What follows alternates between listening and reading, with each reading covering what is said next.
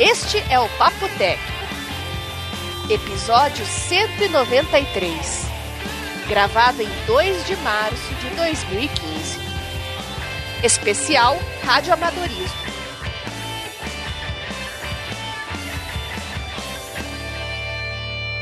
Olá!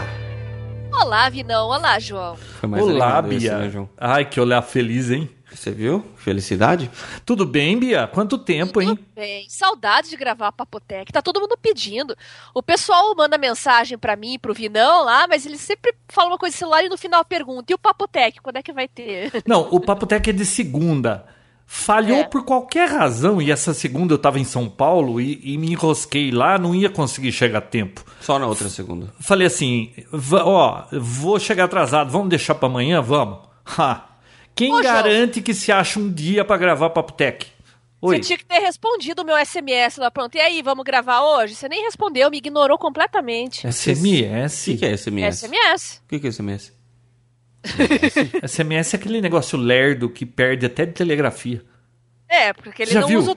Você o viu? João não instalou o Telegram ainda, né? Então Como tem que mandar ainda, SMS. Bia? Que conversa é essa? O mundo usa WhatsApp. Tem até juiz querendo proibir o uso de WhatsApp. Você vai usar Telegram. Já falei que eu apaguei meu WhatsApp. É, porque você não sabe usar direito, né? E aí a gente tem que ficar mudando. Não, olha, deixa, de- deixa eu contar mais uma pra vocês. Antes da gente entrar no assunto de hoje, só deixa eu contar essa pérola. Eu apaguei o meu WhatsApp aquela vez, só que eu apaguei o programa, né? Aí, papo vai, papo vem, me falaram, não, mas você tem que ir no aplicativo do WhatsApp, antes de você apagar o aplicativo, você tem que ir lá encerrar conta. Senão você vai continuar aparecendo na lista das pessoas como se tivesse WhatsApp ainda. Eu falei, ah, beleza, né? Aí fui entrar agora no final da tarde, instalei de novo o WhatsApp, aí entrei na minha conta, 4.600 mensagens, um da minha academia, que era para avisar do horário de- das aulas, só, só tem piada e corrente, outro da, da moça, de novo, aquela que vende Mary Kay, que vende Avon, que ela, a, a chata me adicionou de novo, eu não vou voltar mais no salão dela só por causa disso, fiquei com tanta raiva, e outra uma moça que é uma conhecida de uma da- de uma prima do Fernando, que tá fazendo ovo de Páscoa e me mandou um spam com um monte de foto de ovo de Páscoa que elas queriam fazer pra Páscoa. Pô, eu nunca. Bia, Cara! viu? Ouve nisso. Você Oi. recebe essas coisas? Não. Eu nunca recebi isso. Qual que é o teu problema, Bia? O que, que você tá É aprontando? porque eu tô cercada de gente sem noção. Você dá o número pras pessoas pra te falarem coisas úteis, né? E realmente, a gente conversou algumas Como coisas dar úteis. os seus números? Ela dá o número para as pessoas falarem coisas úteis. Nem que eu não dou número não fala coisa útil. Não. Não, coisa importante. Mas Tem, ainda mais grupo, né? tem familiar que mora em outra cidade, tem outra que casou, tem outra esperando neném, é tal. A gente manda mensagem, gente da família e tal. Mas por que, Só que você quer falar gente com é- gente da sua família? Amigo a gente escolhe, gente da família não. Por isso que eu Verdade. paguei o WhatsApp, João. Ah, entendi. Eles são completamente sem noção. Eu falo, olha, manda coisa importante, né? Ah, tá, conversa duas, três vezes, aí de repente gente acha que tem a liberdade de te botar num grupo sobre o ovo de Páscoa, cara. E o grupo da academia? Beleza, era pra avisar os dias que ia ter aula, ah, na quarta-feira de cinza ia ter, não ia ter, tá, tudo bem. Só que aí eu entrei hoje, lá é piada, corrente, gente falando mal da Dilma, gente defendendo a Dilma. Eu não tô com saco pra ficar vendo isso. E, e num grupo de WhatsApp de academia, de, de Muay Thai, o que, que tem a ver? Você luta Muay Thai, ô Bia? É, eu Que perigosa, Vinícius. Cuidado que você eu fala tenho com medo ela. dela. Eu não, não só. Não pelo Muay Thai. Ah, é? E vou fazer Krav Maga também. Ah, vai matar as pessoas agora. Nossa, você Pô. faz Aikido também, Bia? Não, Aikido não. É, você não quer fazer autodefesa, quer dar porrada nos outros, né? Ah, tá cheio de tarado por aí, a gente tem que se defender, né? Bom, Por que, que você tá com medo de mim, não? O que foi que eu Não, eu fiz? tenho. Não, estou, eu tenho, normalmente, naturalmente. Oxa. Mas hoje o Papo Tech é especial, hein? Opa. Hoje a Bia vai dormir, hein? não, Hoje a Bia, dorme, a Bia, a dorme. gente quer que você tenha dúvidas, hein? Bia dorme, hoje a Bia dorme. Tá bom. E eu, Eu me prometo que se eu dormir, eu eu vou deixar pelo menos no mudo aqui pra eu não roncar nesse papo tech, tá bom? Nossa. Papo Tech Mesmo porque, Vinícius, hoje o assunto é sobre radioamadorismo, Sim. né? E a única pessoa aqui nesse bate-papo que não é radioamador é a Bia. Multa Ah, ela. é? Multa. É, Pois é. verdade. É, põe mute. Pois Eu é. Acho que é. A multa, ela, eu entendi multa. Não. Dá mute na Bia? Eu vou ficar de ouvinte mesmo, porque não é minha praia, né? Mas eu aprendo bastante com os podcasts aí sobre rádio amador. A gente já teve uns dois ou três, né? Então, eu pensei que a gente não tinha nenhum e, e que esse era o primeiro que a gente ia. Não, a gente E a- teve do, do professor lá, o convidado especial. Ah, né? do Júnior, o, Isso. o Aquele astrônomo. foi, aquele foi bem legal, falou também de outros assuntos, né? Não só de rádio amador. Foi bem legal. Aquele assunto alarmista, né? E Então. nada daquilo aconteceu, né? É, por enquanto não. Ó, ô Bia, é, então a gente já teve alguns. Eu imaginei que fosse o primeiro. E o pessoal sempre estava pedindo. Quando é que vai ter o de Rádio Amador? Eu desconfio que quem ficava pedindo isso era Rádio Amador. Eu acho que não. Não? Com Acho que não. Claro. Porque, ô, ô, João, o rádio amador, quem já é, ele vai conversar com os outros radioamadores no rádio amador, não no podcast. Olha, eu só sei Olha. que eu achei. A verdade, não muito. Não, né? Rádio Amador adora falar sobre Rádio Amadorismo. Adora isso. Não, qualquer hobby que você tenha, você quer falar sobre o seu hobby. E é difícil é, o convencimento atual das pessoas sobre o, o propósito do radioamadorismo, né? Antigamente era um negócio que... Bom, o João vai explicar bem sobre isso hoje. Não quero te atrapalhar. Não, até você poderia explicar Não, é isso. verdade, né? Né? Mas eu não, não sou tão... Não, então, eu achei, Bia, que a gente não tinha feito nenhum. Então, eu só errei a mão no negócio, porque eu achei que tinha que explicar o que é e várias coisas que se a gente, se eu soubesse que a gente já tinha feito algum, eu não sei porque eu não consigo me lembrar. Aliás, essa semana eu ouvi uma boa, Vinão. É, Se eu não lembro, não fiz. Ah, essa é fantástica, né? Não, eu. Viu? Essa é boa, olha só. Você chega num ambiente da sua casa. Sabe quando você chega num ambiente da sua casa que você não lembra o que você foi fazer lá? Sim. Não parece que você tá vivendo no The Sims e cancelaram sua ação? A Bia já dormiu. A Bia não, Eu não- não, eu joga não The, jogo Sims, The Sims, Não não sabe do que a gente tá piada. falando, né? Pô, você já jogou The Sims, João? Eu já. Pô. Na realidade, eu não joguei. Eu já vi como funciona, brinquei um pouquinho. Minhas filhas adoravam isso aí. É muito chato aquilo, né? É, fica controlando, sei lá. Hum. É coisa que mulher gosta de fazer, né? É. Porra. E fazem com uma propriedade. Nem todas. nem Ah, eu todas. lembrei. Mas viu, tem um caos pra contar antes de começar a falar de amadorismo. Seu? Conta. Um caos da Sônia. Ah, então manda. Esse, esse eu Na realidade é uma.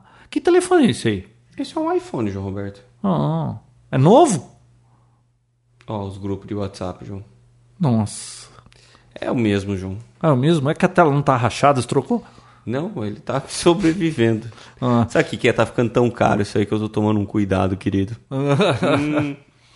Viu? É. O que, que eu tava falando? Causo.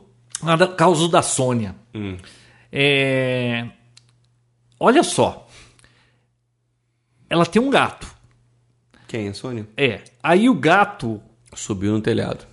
hum, subiu no telhado. Bom, eu só sei que eles encontraram o gato morto lá na rua que foi atropelado. Puta, aí foi aquela choradeira, e pega o gato, e mataram o gato, e bababá, babá, e ela resolveu enterrar o gato. Ah, meu Deus. Tá, não, até aí tudo bem. Não, lógico, né? O gato dela, tal, pegou, enterrou o gato, tava chateada pra caramba. E ela mora com a. Já tô achando, acho que eu Você tá até imaginando, né? Aí ela tá lá no quarto, foi deitar, triste. Aí tá a cunhada dela na sala lendo um livro e escuta. Nhau. Nhau na porta. Enterraram o gato errado. Aí ela, aí ela abriu a porta. É um gato. Aquele gato que ela enterrou não era dela. Aí ela pegou e foi levar. Primeiro, quando ela escutou o miado, ela ficou pensando: Putz, será que é o. Será que é o. A alma do gato, o espírito do gato que veio o miaque? Aí levou lá o gato pra ela, fez uma surpresa pra ela, ficou feliz pra burro, não sei o quê. Aí depois elas perceberam, e outro gato? De quem que era? Eu enterrei o gato errado. Deu sumiço no gato. A pessoa nem vai ficar sabendo Ai, se meu Deus. Essa eu nunca tinha visto, enterrar Ah, gato eu- errado. Ai, Jesus, só por Deus. Nossa. Então, mas voltando ao assunto. Então, eu postei assim, lá no grupo do Papo Tech. do. Eu, de- eu coloquei um post sobre o radioamadorismo. Coloquei assim, ó. Estamos pensando em fazer aquele tão adiado Papotec sobre radioamadorismo. Gozado, se a gente já fez, eu não sei porque tava na minha cabeça que a gente tinha prometido. Não, mas sempre tem o que aprender. Não, mas e, e por que, que eles ficavam perguntando se já teve? Ah, acho que é geração nova, Nova, de ouvintes, gente, é. né? Os Gente ouvintes nova. que a gente tinha no passado enjoaram, não escuta mais, é tudo ouvinte novo, né? Ah, então tá certo. E aí eu perguntei se eles tinham sugestões do que discutir e tem um post aqui com 50 comentários. Então, ó, ao longo desse episódio a gente vai respondendo os comentários. Bia, você poderia muito bem, para que você não durma, abrir esse post de radioamadorismo que tá lá no grupo do Papotec? Sim. Você sabe onde fica o grupo do Papotec? Eu não sei nem onde é que fica o Facebook. Onde é Então, que fica o Facebook? Não, tô brincando. Já tô abrindo aqui. Esse aparelho aqui você não mostrou. o que ele faz, João. não? É quando transmite? É. É um vatímetro. Eu tenho medo de entrar no Facebook. Por quê? Porque não tem como botar invisível. Eu, eu, eu entro aqui, aí aparece aquela barra de pessoas do teu lado, aí já aparece uma prima sem noção. E quanto tempo? Fala comigo. Ele, ele deixa claro, ele mostra aqui até o que foi refletido, João, pra frente. Foi. Não, foi refletido para trás. Refletido Ô, João, esse tópico é recente? Esse tópico, ah, é do, sei lá, faz, tem data aí, faz umas duas semanas.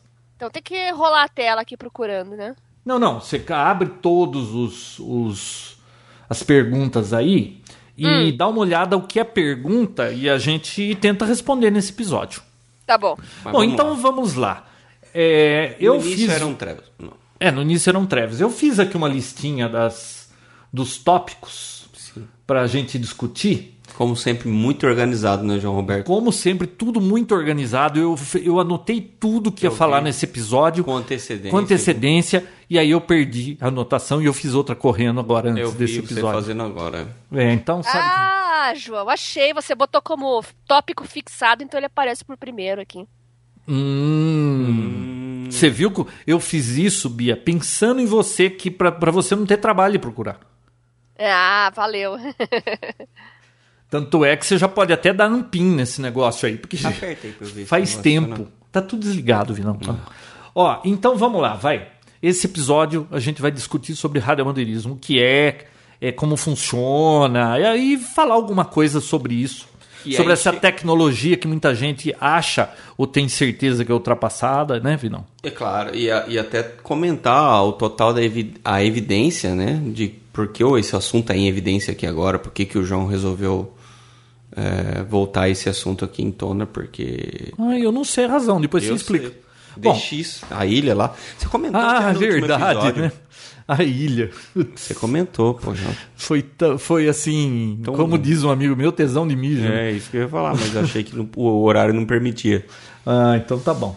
Ó, radioamadorismo, como todos devem saber, é um hobby. Sim. Assim, acima de tudo é um hobby. Ele é várias coisas, mas um o principal é que é um hobby, né? Ele já foi por muito tempo um único meio de comunicação ou não? Não, o único não, mas ele O era principal. é, um principal. Não sei se principal, mas olha, no passado, eficaz. Hã? O mais, o mais eficaz? ou- Eu também não sei dizer se é mais eficaz. Ah, tá pra difícil nada, a vida. então, né? Não, no passado, você é que você não é desse tempo, Vinão. Você nasceu na, na geração. Quando você nasceu já era CD, não era? Era cassete virando CD. É, então. Você sabe que diferente Encontrei de. um cassete agora numa num, num posto, cara. Ah, Meu Deus. fita cassete, Fita viu? cassete. Ah, é? Mas Fiquei por que, que você viu isso? Não, tava lá pra vender. Ah, pra vender. Caraca. Você sabe pra que que serve uma caneta Bic e uma fita cassete? O que, que você faz numa fita cassete com uma caneta Bic? Rebobina? É. É, eu sou do tempo, você viu? Pô, essa não É, precisa sim. nem ser o MacGyver pra saber, né? Ah, mas viu, Bia? Pergunta pra sua filha, João. Ela fala, você escre- escreve um texto e, sei lá, joga É. fora. Eu acho que elas nunca manusearam uma fita cassete. Cara, e dava certinho. Será que eles faziam a caneta Bic já no... Fazia. A caneta Bic serve pra tudo, Vinão. O que tá segurando esse essa tela de desse computador caríssimo aqui que foi mal uma caneta projetado é uma caneta Bic e uma borracha. Meu Deus. Traqueostomia dá pra fazer com uma caneta Bic. É verdade.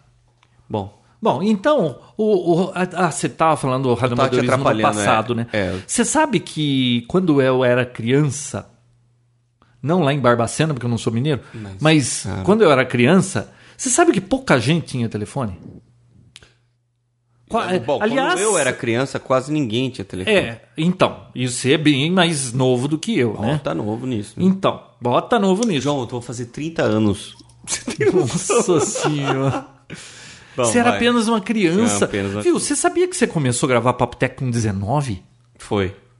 Que absurdo esse Nossa. negócio. Tinha tirado carta. Ô Bia, o Papo Tech é, tem algum outro podcast que ainda tá vivo? Se bem que o Papo Tech tá meio morto, meio vivo, mas que ainda tá no ar? Zumbi de 2005 É. ao meu, Qual o seu? Tinha cesta móvel? não, pode sem fio. É isso. E você ainda tem um Pod Sem Fio? Tenho. Ele Tem, é mensal tem. só, mas continua lá. Eu faço mais entrevistas com pessoas, mas é um podcast. Ah, mas então tem. Eu não, sinceramente, estou tentando lembrar aqui. Eu não sei se é tão antigo em atividade. Eu acho, acho que o Papoteca é o mais antigo, hein? Nossa, e não quer ir embora, né? Mas um dia vai. Ó, aí, então, no passado, não era todo mundo que tinha telefone.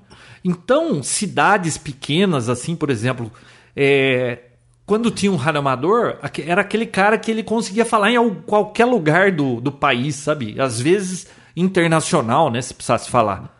Então, ah, putz, sabe qual era a maior comunicação que, assim, a comunidade usava o radioamador no passado para avisar de falecimento, você acredita? Caraca. É, porque o fulano morava lá em, sei lá, vamos ver, uma cidadezinha lá no meio de Goiânia.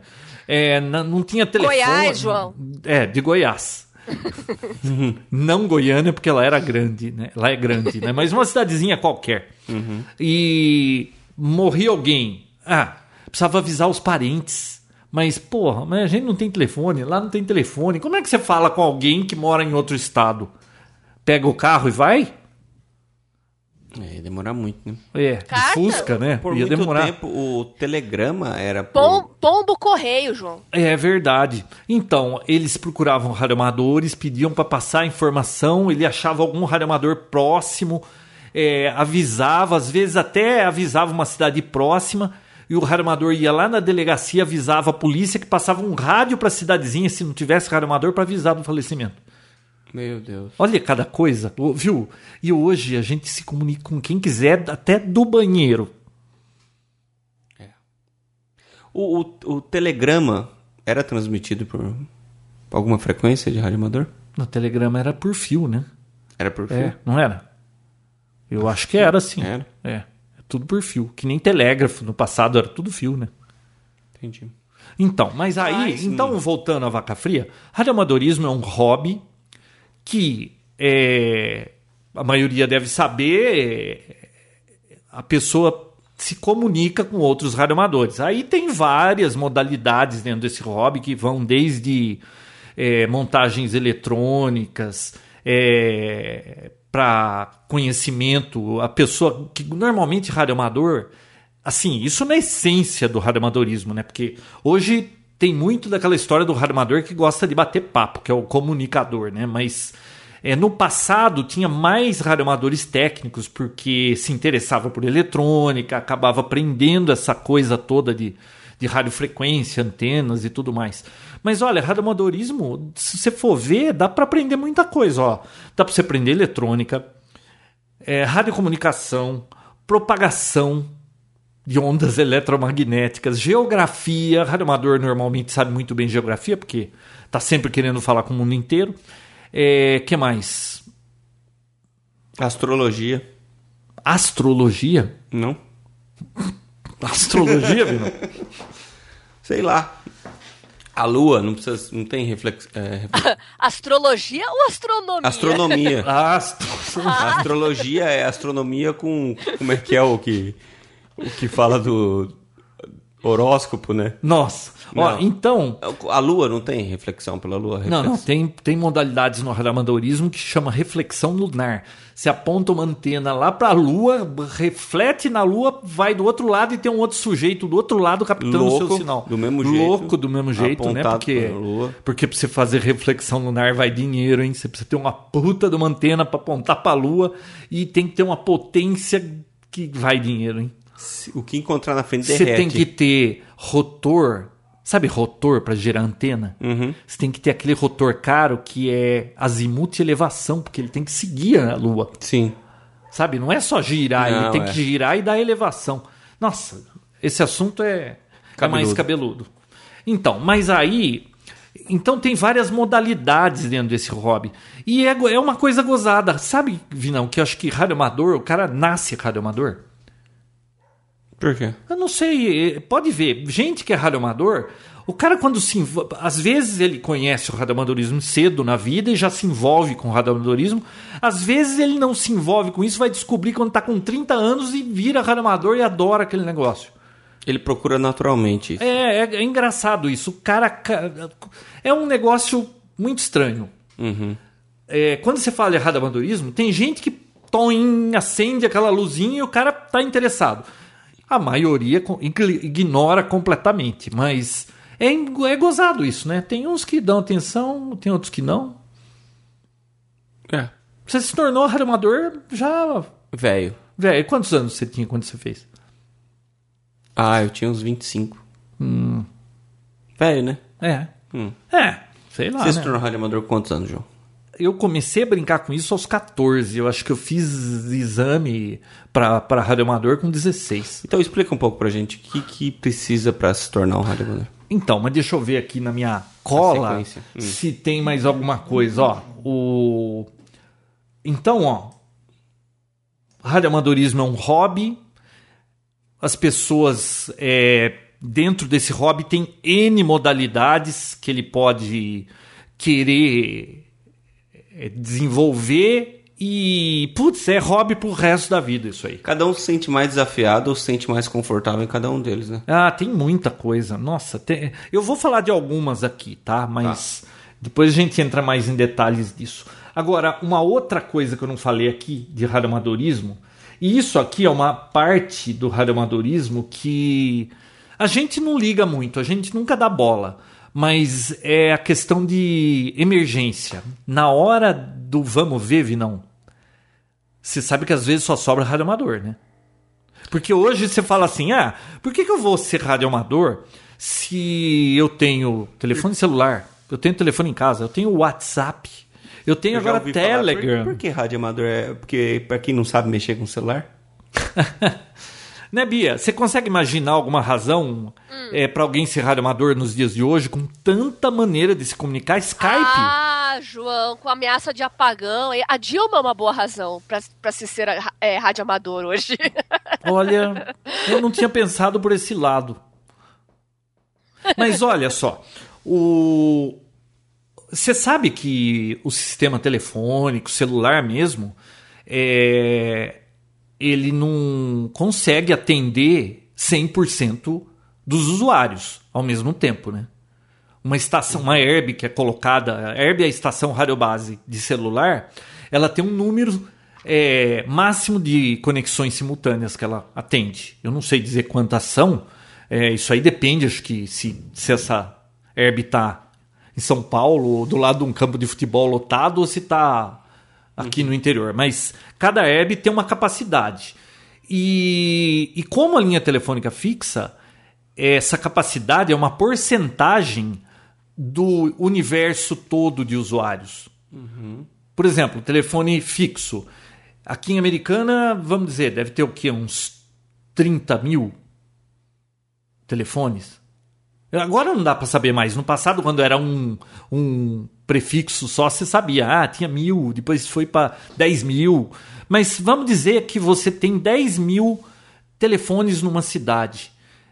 Eles não vão conseguir fazer 10 mil conexões ao mesmo tempo. Por quê? Porque no uso normal nunca vai precisar disso.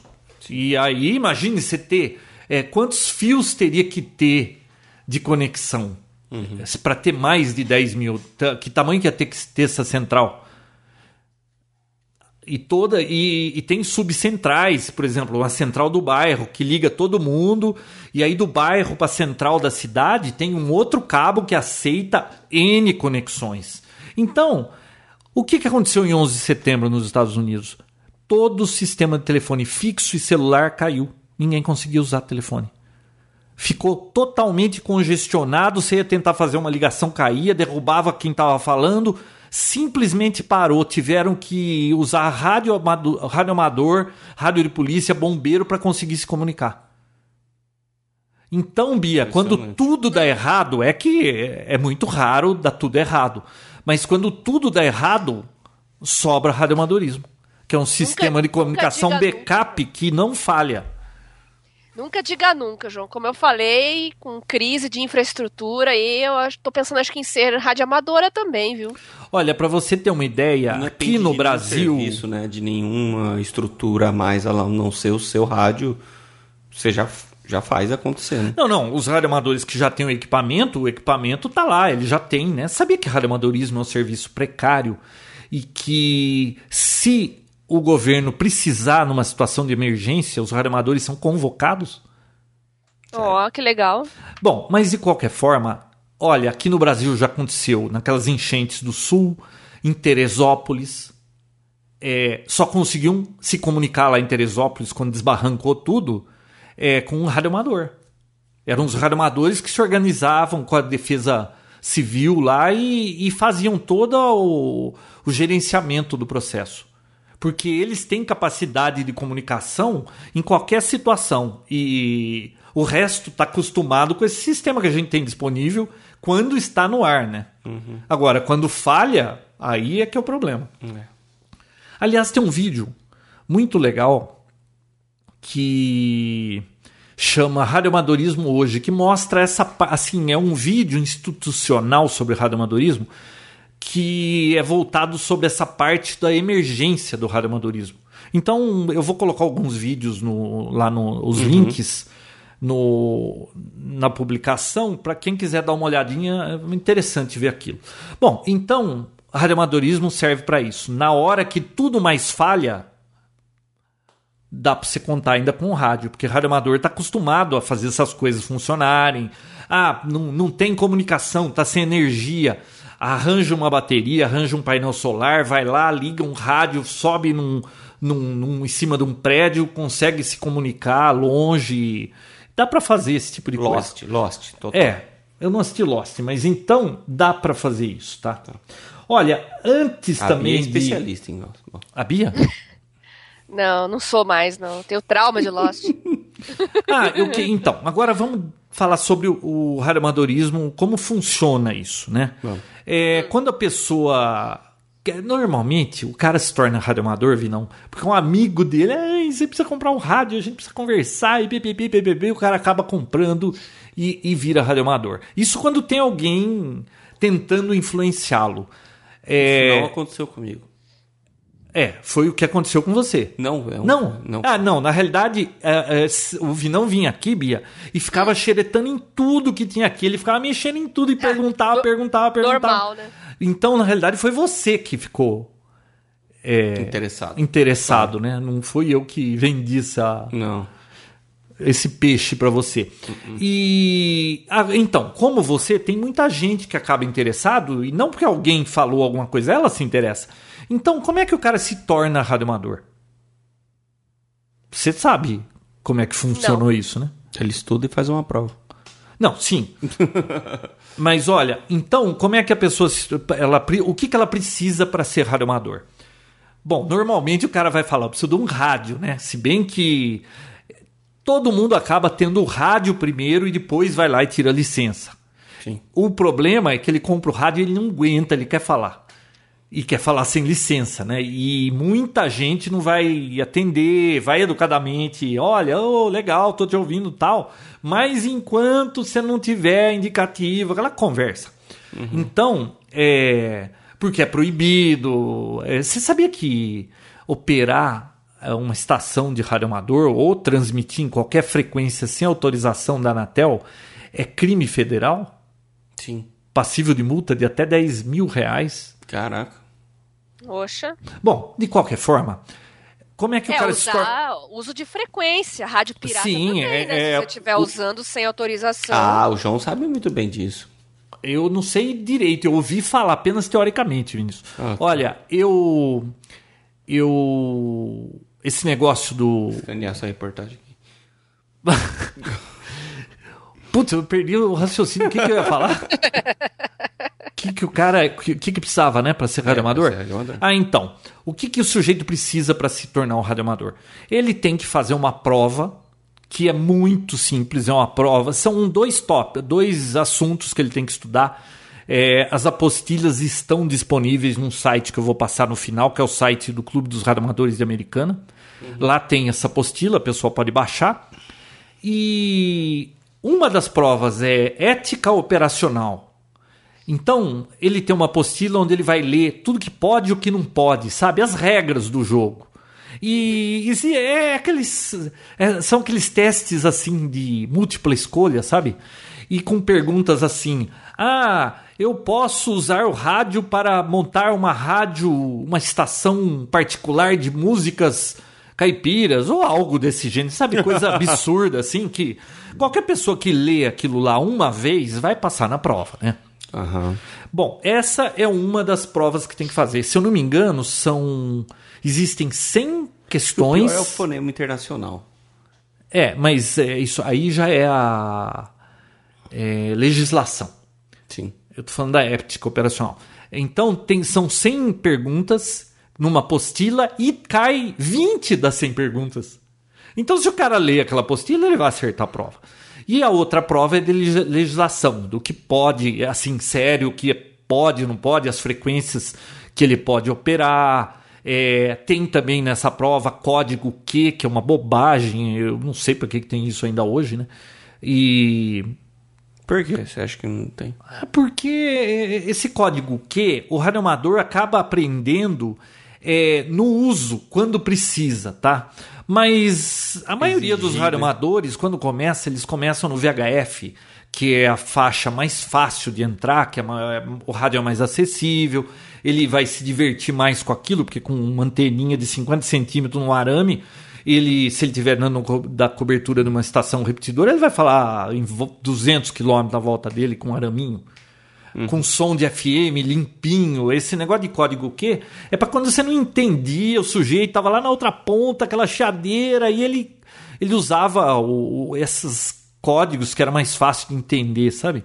Para o radioamadorismo, assim, nos dias de hoje, usa, mas, mas tá meio em desuso isso aí. Tá bom.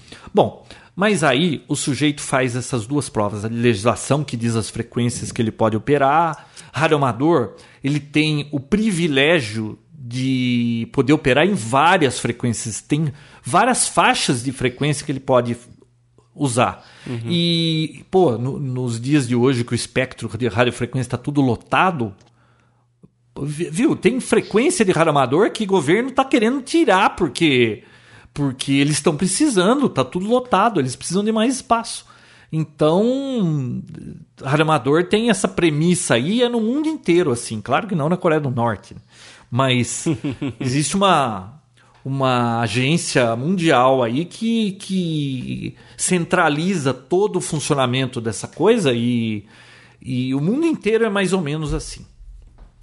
João, Bom, ah, tira uma dúvida. Para fazer essa prova, você tem que pagar alguma taxa? Você tem que ir para alguma cidade específica? Como é que é? então, a coisa tá assim, Bia. Normalmente, todo estado tem sua agência nacional de telecomunicações, uma filial da Anatel. Normalmente na capital. É, toda Anatel deveria fazer provas para ingresso de radioamadorismo. Só que depois, é, eu não, não vão dizer que eu sou antipetista, mas isso piorou muito depois do Lula.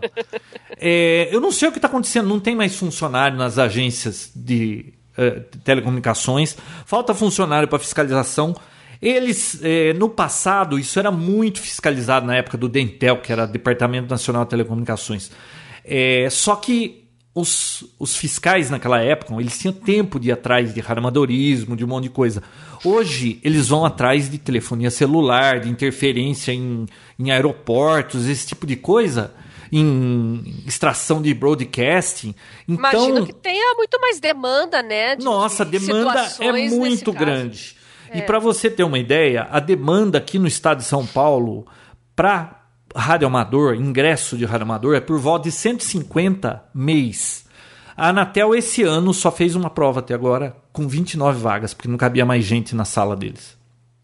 Nossa, mas é aquele lance de ter nas cidades. Não, não, a gente aqui no clube, sempre que possível, e a gente tá para organizar outro, consegue é, fazer um encontro aqui e consegue tipo 150, 200 vagas para ingresso. Normalmente, o ano passado esgotou em dois dias 250 vagas. Então é tipo vestibular. E, não, não é vestibular. Vestibular você tem que estudar e todo mundo consegue se, se inscrever e passa quem tira a nota. Radioamadorismo não, você fez, tem 29 vagas, preencheu as 29 e acabou. Quem ficou de Não, fora vesti- não vai. Então, vestibular é assim também, não é só ter um número limitado de vagas e às vezes tem mais gente do que vaga, né? Não, não, mas vestibular todo mundo pode prestar. É que não Ah. vai passar todo mundo. Radioamadorismo não, se inscreveu 29, acabou, não vai. E dentro desses 29 passam É, passam ou não, né? um NAN.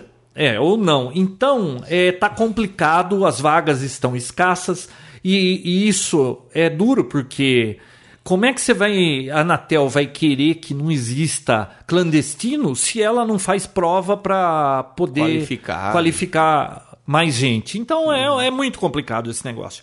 Agora, tem uma demanda muito grande e as vagas estão limitadas. Para você ter uma ideia, no Brasil, alguns estados só estão fazendo. Tem estado que está sem prova há mais de um ano.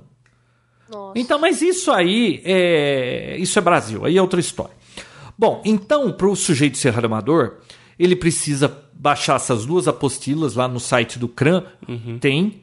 Ele tem que treinar aquilo e no- se, se inscrever, tem sempre. é, ele pode entrar no site da Anatel e ver quando é que vai ter prova, ou mesmo no site da Labre, que é, um, é uma entidade aí, a Liga Amadora Brasileira de Radiomissão, que também faz essa parte. E se inscreve lá, a taxa, Bia, eu acho que é 20. Eu não sei se é 25 reais para fazer a prova. Isso quando tem. é, isso quando é, é a Labre, porque aí ela usa os funcionários dela, a organização toda. Quando é a Anatel, eu não sei nem. Eu acho que só tem que pagar taxa de inscrição, que é coisa de 16 reais, não sei. Anuidade de radioamadorismo normalmente é 16 reais. Não é por mês, é anuidade. Tá? É muito barato. Bom, então o sujeito pega, faz, ele estuda essa, essa apostila, vai lá e faz a prova. Se ele for aprovado, pronto, ele já é um radioamador. Muito bem. Só que existem classes de radioamadorismo. Uhum. Aqui no Brasil, atualmente são três classes. Classe C, que é a classe que todo mundo ingressa, que o sujeito aqui no estado de São Paulo, ele vai ser PU2. É, não sei se vocês já perceberam, Bia, que indicativo de radioamador é PY2, PY1, PY3, PT9, PT2. É, esse número é a região do mesmo jeito que é dividido exército, sabe? Então, Certo. segunda região é São Paulo, primeira é Rio, terceira é Rio Grande do Sul, Paraná é quinta. Então, se o sujeito é radioamador do estado de São Paulo, ele vai ser alguma coisa, dois e as letras. Então, por exemplo, é, o Vinícius ele fez ingresso para radioamador para classe inicial, que é a classe C. Ele é PU2 VNC, né? Isto. VNC. Ele que escolheu essas letrinhas lá, porque parecia Vinícius, né? Isso. É, nem sempre tem, claro, a letra que você quer. É, então, o Vinícius é classe C. Eu sei pelo indicativo dele já. Ah, PU2 é, é classe C. Ele pode operar com 100 watts de potência máxima e ele tem lá as frequências que ele pode operar. Já a outra classe acima da C é a classe B. É, ele de 100 watts pode operar 1000 watts e ele tem mais alguns privilégios de frequência a classe B. Para você de classe C ir para B, você precisa de novo, fazer prova de legislação e, e ética operacional. E Elétrica. tem mais duas provas. Uma é de eletricidade, radioeletricidade básica. É aquela história, uma apostila com 100 questões, você decora aquilo, vai lá que vai cair 20. Tá? Você tem que tirar, acho que 5. E também tem a prova de telegrafia, código Morse. Aí é que a porca torce o rabo, que eu não sei porquê, mas isso é um terror para quase todo mundo. É extremamente lento, são cinco palavras por minuto e todo mundo acha a coisa mais difícil no mundo. Agora, se é a maneira certa ou não de, de fazer, porque quem não gosta de telegrafia reclama, mas é isso, é assim que funciona. Para ir para a classe B, o sujeito tem que saber telegrafia. Transmissão e recepção de, de telegrafia. Muito bem. Para vocês verem que a coisa não é uma coisa de outro mundo, a minha filha, eu marquei prova para ela que ia ser no sábado. Eu comecei a dar aula para ela na quarta noite. Ela estudou quarta noite, quinta noite, sexta noite, foi lá e tirou 92 de recepção e 88 de transmissão. Tá bom, né? Então, é, tudo bem, vai que é, é jovem, jovem aprende mais rápido, ela sabe música, também ajuda pra caramba, mas não é coisa do outro mundo. E para a classe A, que é a classe mais alta, o que, que tem a mais? Mais alguns privilégios de frequência. Para o sujeito ir para classe A, atualmente eu acho que ele só tem que fazer as provas de legislação, ética operacional, radioeletricidade, só que ele tem que ter uma média, acho que acima de 7. Eu acho que não tem mais telegrafia pra, de B para A. Então são essas três classes, tá? Então você vai ouvir indicativo de radamador PY2, o meu é PY2JF, o Vinícius é PO2 VNC, depende do estado muda o número e assim por diante, tá? Agora, ah, e, e o indicativo é a maneira com que o radioamador se identifica no rádio. Lá o importante é saber o indicativo dele. Então ele sempre começa uma transmissão com indicativo, quando ele está chamando é o indicativo. É, é assim que funciona. Agora, tinha uma pergunta aí, Bia, tem alguma pergunta que você viu aí? Eu acho que eu vi. Tem várias. Mas, várias. mas já chegou onde é nesse Sim. tópico que a gente está discutindo?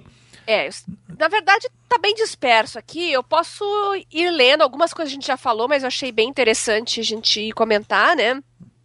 Ah, por exemplo, tem bastante comentário de iniciante mesmo, João. Por exemplo, o Marcos Paulo Morali, ele falou que seria bom é, falar sobre como começar no radioamadorismo, os equipamentos necessários, né? O Rafael Ribeiro Santos também falou que quer saber tudo desde o comecinho, né? E o Júnior Meira falou que deu uma sugestão aqui, além de história e equipamentos, né? Rádios, antenas, lineares, falar também dos modos de operação, analógico, digital, como que funciona a propagação de sinal, as antenas direcionais e omnidirecionais, as experiências no rádio. Nossa, mas não vai caber tudo isso nesse episódio. Tô falando o que, que o pessoal tá sugerindo aqui, né? O Fábio Emílio Costa disse que seria interessante mostrar exemplos de contatos que só são possíveis por meio do radioamador. Então a gente já comentou aqui também, né? E se ele cobre também transferências de dados. Sim, cobre. A gente já vai entrar nos modos. Eu só quero, Tá. antes da gente sair desse, dessa história da, de como ser um radioamador, Hum. é, bom, eu vou passar o link do CRAN lá no, no- também no lá no grupo e, e tem lá no, no- na página do CRAN, que é do Clube de Radioamadores de Americana, lá em cima no menu tem lá é, como ser radioamador. Lá tem as apostilas, tem curso de telegrafia, tem podcast mostrando como que aprende telegrafia. Tem um monte de informação lá. Eu não sei se vocês sabem, existe até um Papotec Radioamadorismo, que é um spin-off aqui do Papotec Tecnologia. Em vídeo. Não. Ah, não. Aí é outra coisa ainda. Aquilo é o CRAN TV, não tem nada Ah, a ver. verdade. Mas existe um podcast que anda meio parado, mas a gente vai retomar, que é um bate-papo gravado via rádio. A gente discute assuntos, mas aquilo é mais para quem já é radioamador, porque é mais tá mais assim aprofundado, né? Não é assim um um one on one, assim um tutorialzinho só, né? Então entra lá no site do CRAN, dá uma olhada nessa parte de como ser radioamador. E, e é bem simples, é, é, é só conseguir achar uma data de exame, fazer a prova e é muito fácil tirar. Ah, uma outra coisa, se a pessoa tem curiosidade e quer ver, ah, mas sobre o que radioamador conversa? Como é que é? Existe sites que chama Web SDR. Eu vou colocar os links também. Você consegue Muito entrar lá e tem um equipamento que você sintoniza as frequências de radioamador e você fica ouvindo as conversas, os bate-papos, DX, que é conversar à distância. Eu vou passar o link disso. Esse é você legal, é pode legal. ouvir isso, inclusive no seu iPhone ou no seu Android. Você pode sintonizar lá e ficar ouvindo a conversa. Para ter uma Não ideia é de legal como é que ouvir. funciona. Não, não. Tá na internet, você pode ouvir, né? Tá certo. Agora, Não, e o legal é que assim, o, o que aparenta é que é um negócio muito retrógrado e tudo mais e tal, mas e que ele parou no tempo e a tecnologia é a mesma até hoje. E não é bem assim, né, João? O, o, ra- o radioamadorismo tem a versão digital, tem internet, tem até transmissão de não, imagem. a radioamadorismo é uma coisa que é experiência. Você, ó, você pode ter certeza, radioamador de verdade, ele tá sempre um pouco à frente da tecnologia. Ele tá sempre se metendo nessas coisas e, e tem muita coisa nova e tem muita coisa que saiu do radioamadorismo, tá? É. Muita coisa. É, Você já falou com a Estação Espacial Internacional? Eu não, mas muita gente já falou. Nunca, assim, sei lá, nunca parei para fazer isso. E não é uma coisa difícil. Tem software que você vê a órbita, você sabe quando ela tá passando em cima da, da sua localização. cacete, né, João? Passa rápido. É. Tem um software que você coloca lá para seguir a órbita do, da estação espacial. E eu te mostrei isso, né? Porque lá em cima as coisas são muito rápidas, né? É, lá em cima não sei, mas olhando daqui embaixo, lá de cima, fica rápido. O, É, esse o software, software, uhum. você viu, né? Ele, ele vai mostrando onde está passando a estação espacial e ele linka, sincroniza com o Google Earth e você vai vendo a visão que eles têm lá de cima da Terra. Legal, isso já viu, né? Não, isso não. Como não, Vinão? Isso não vi, ué. Puxa vida, hein, Vinícius? Você já foi melhor. Eu vou abrir para mostrar. Você que já me mostrou melhor as coisas. Ah, é? Eu vou mostrar enquanto a gente tá falando isso pro Vinão aqui. Ó, isso é um software de rastreamento de satélites. Ó, onde tá a ISS aqui agora, ela tá. Ups. Ah, já abriu. Ó, tá- o, ele tá linkado com o meu Google Earth e vai ficar virando conforme a, a estação tá andando. Cadê? Ó, ela tá agora em cima. Ah, tá na América Central, ó. Acabou de passar no, no Tá na perto do Argentina. México. É, tá perto do México. Quando eu clico aqui Google Earth, vai linkar com ele aqui. Tá meio lerdo. Tá meio devagar. Mas não, daqui a pouco ele vai. Aí você vai ver que você vai começar a ter a visão como quem tá lá na ISS olhando pela janela. E ele vai passando. E se tiver na hora de escurecer ou amanhecer, você vai lá fora e você consegue ver a ISS passando.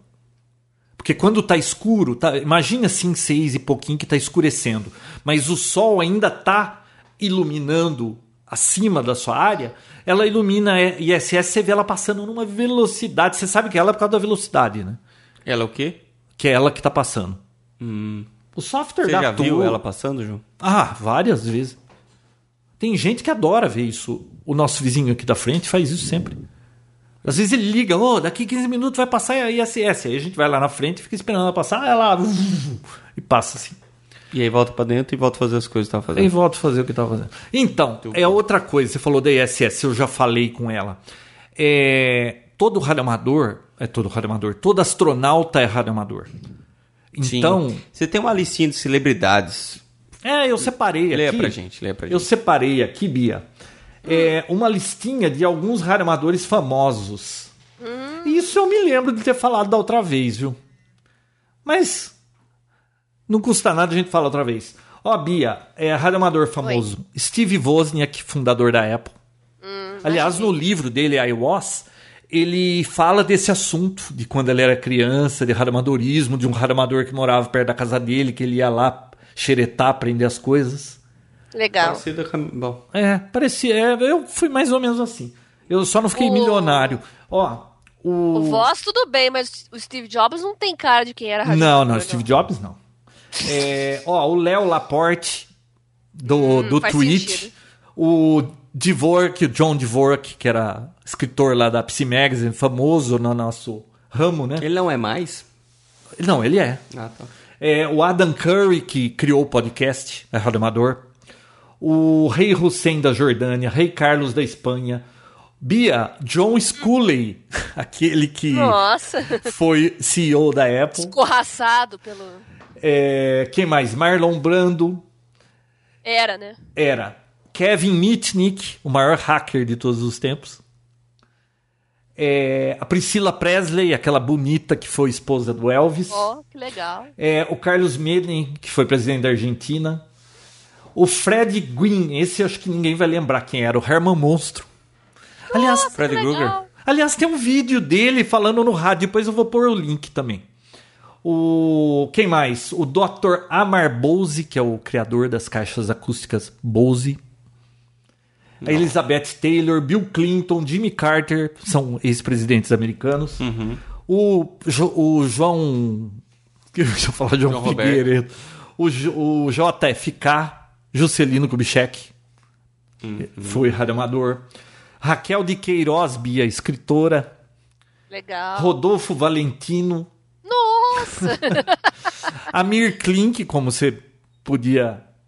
Não há Prever, dúvida, né? Uhum. Faz sentido. O Marcos Pontes, porque todo astronauta é radioamador, né? Esses são alguns dos famosos. E ah, inclusive, você pode não acreditar, mas o Vinícius Lobo também. E o João Roberto, que, que aqui vos fala. Só Só você. falta Ô, eu Bia, aí. só você que não é aqui, tá? Caramba, eu vou fazer a prova. Até a João. Bárbara é. Eu vou acompanhar aqui, vou fazer a prova e vou comprar um equipamento, já decidi. Ah, quero só ver. Isso é conversa. Bom, então, outra coisinha que eu queria falar era a diferença, porque eu não sei se eu vi isso no grupo. Qual é a diferença entre PY e PX? Que Ah, é a, a maioria das pessoas fala, ah, é PY, é PX, é, tudo é rádio amador. Quando você vê notícia na TV, Cuidado. ah, o rádio amador não sei o que interfere não sei aonde. Tudo para repórter. Bia, você que é jornalista, tudo para repórter é rádio amador. Não é bem assim, tá? Não é. Existem duas categorias que usam esses esse tipo de radiocomunicação. É, rádio amador e o faixa do cidadão. Que em inglês, que é mais. Talvez seja conhecido em inglês também aqui, é o CB Citizen Band. Então, é uma faixa que existe para o sujeito, ele só paga uma taxa lá, ele não tem prova de nada. Ele paga uma taxa, ele pode comprar um rádio da faixa cidadão e sair falando. Tá? Não, não, não tem. Assim, a coisa não é. Existe uma certa organização, eles têm lá as, as atividades deles, mas é, é, é meio diferente do radioamadorismo. O radioamadorismo é uma coisa mais organizada, tem aquela preocupação com, a, com os experimentos, com a parte técnica, com a eletrônica. O, o faixa cidadão seria mais para bate-papo mesmo.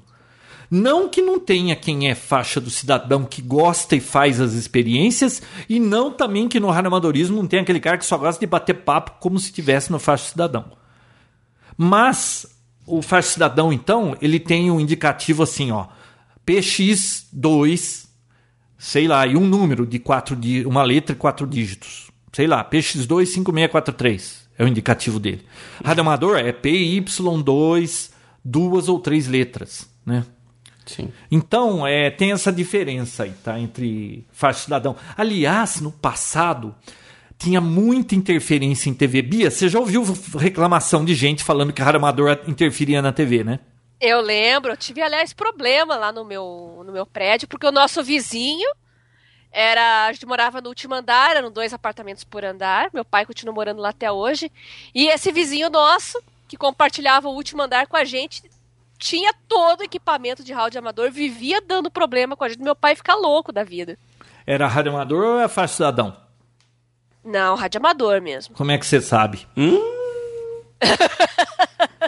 Porque eu vi eles já falando coisa de radioamadorismo. Eu lembro que ele conversava sobre isso. Não tenho certeza, né? Então, mas o Mas- cidadão também fala dessas coisas. É. Então, a- então deixa eu dar uma, um- uma informação para você, desinformada.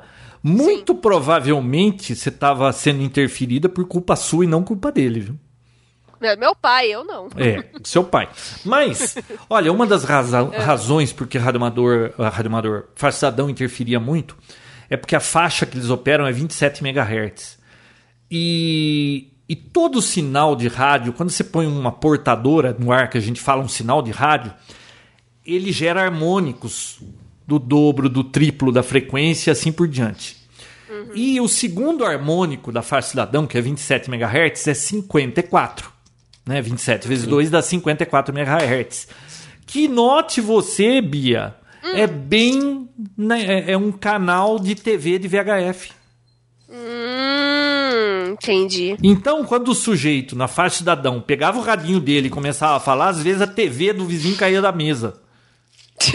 Por quê? Porque o segundo harmônico caía na faixa do, Sim. do da TV. Do canal, Sim. Do SBT. canal de TV. É do SBT, não era? N- Não, é da- na realidade, deixa eu ver aqui, deixa eu dar uma pesquisada, porque eu não lembro mais de cabeça, né? Eu sei que começa, acho Mas que aí em era o 54. transmissor do vizinho que não tinha filtro? Ou era a recepção da TV que tava com um booster lá e, e Então. amplificava o que queria, o que não queria? Então, começa em 54 mega, que é o canal 2.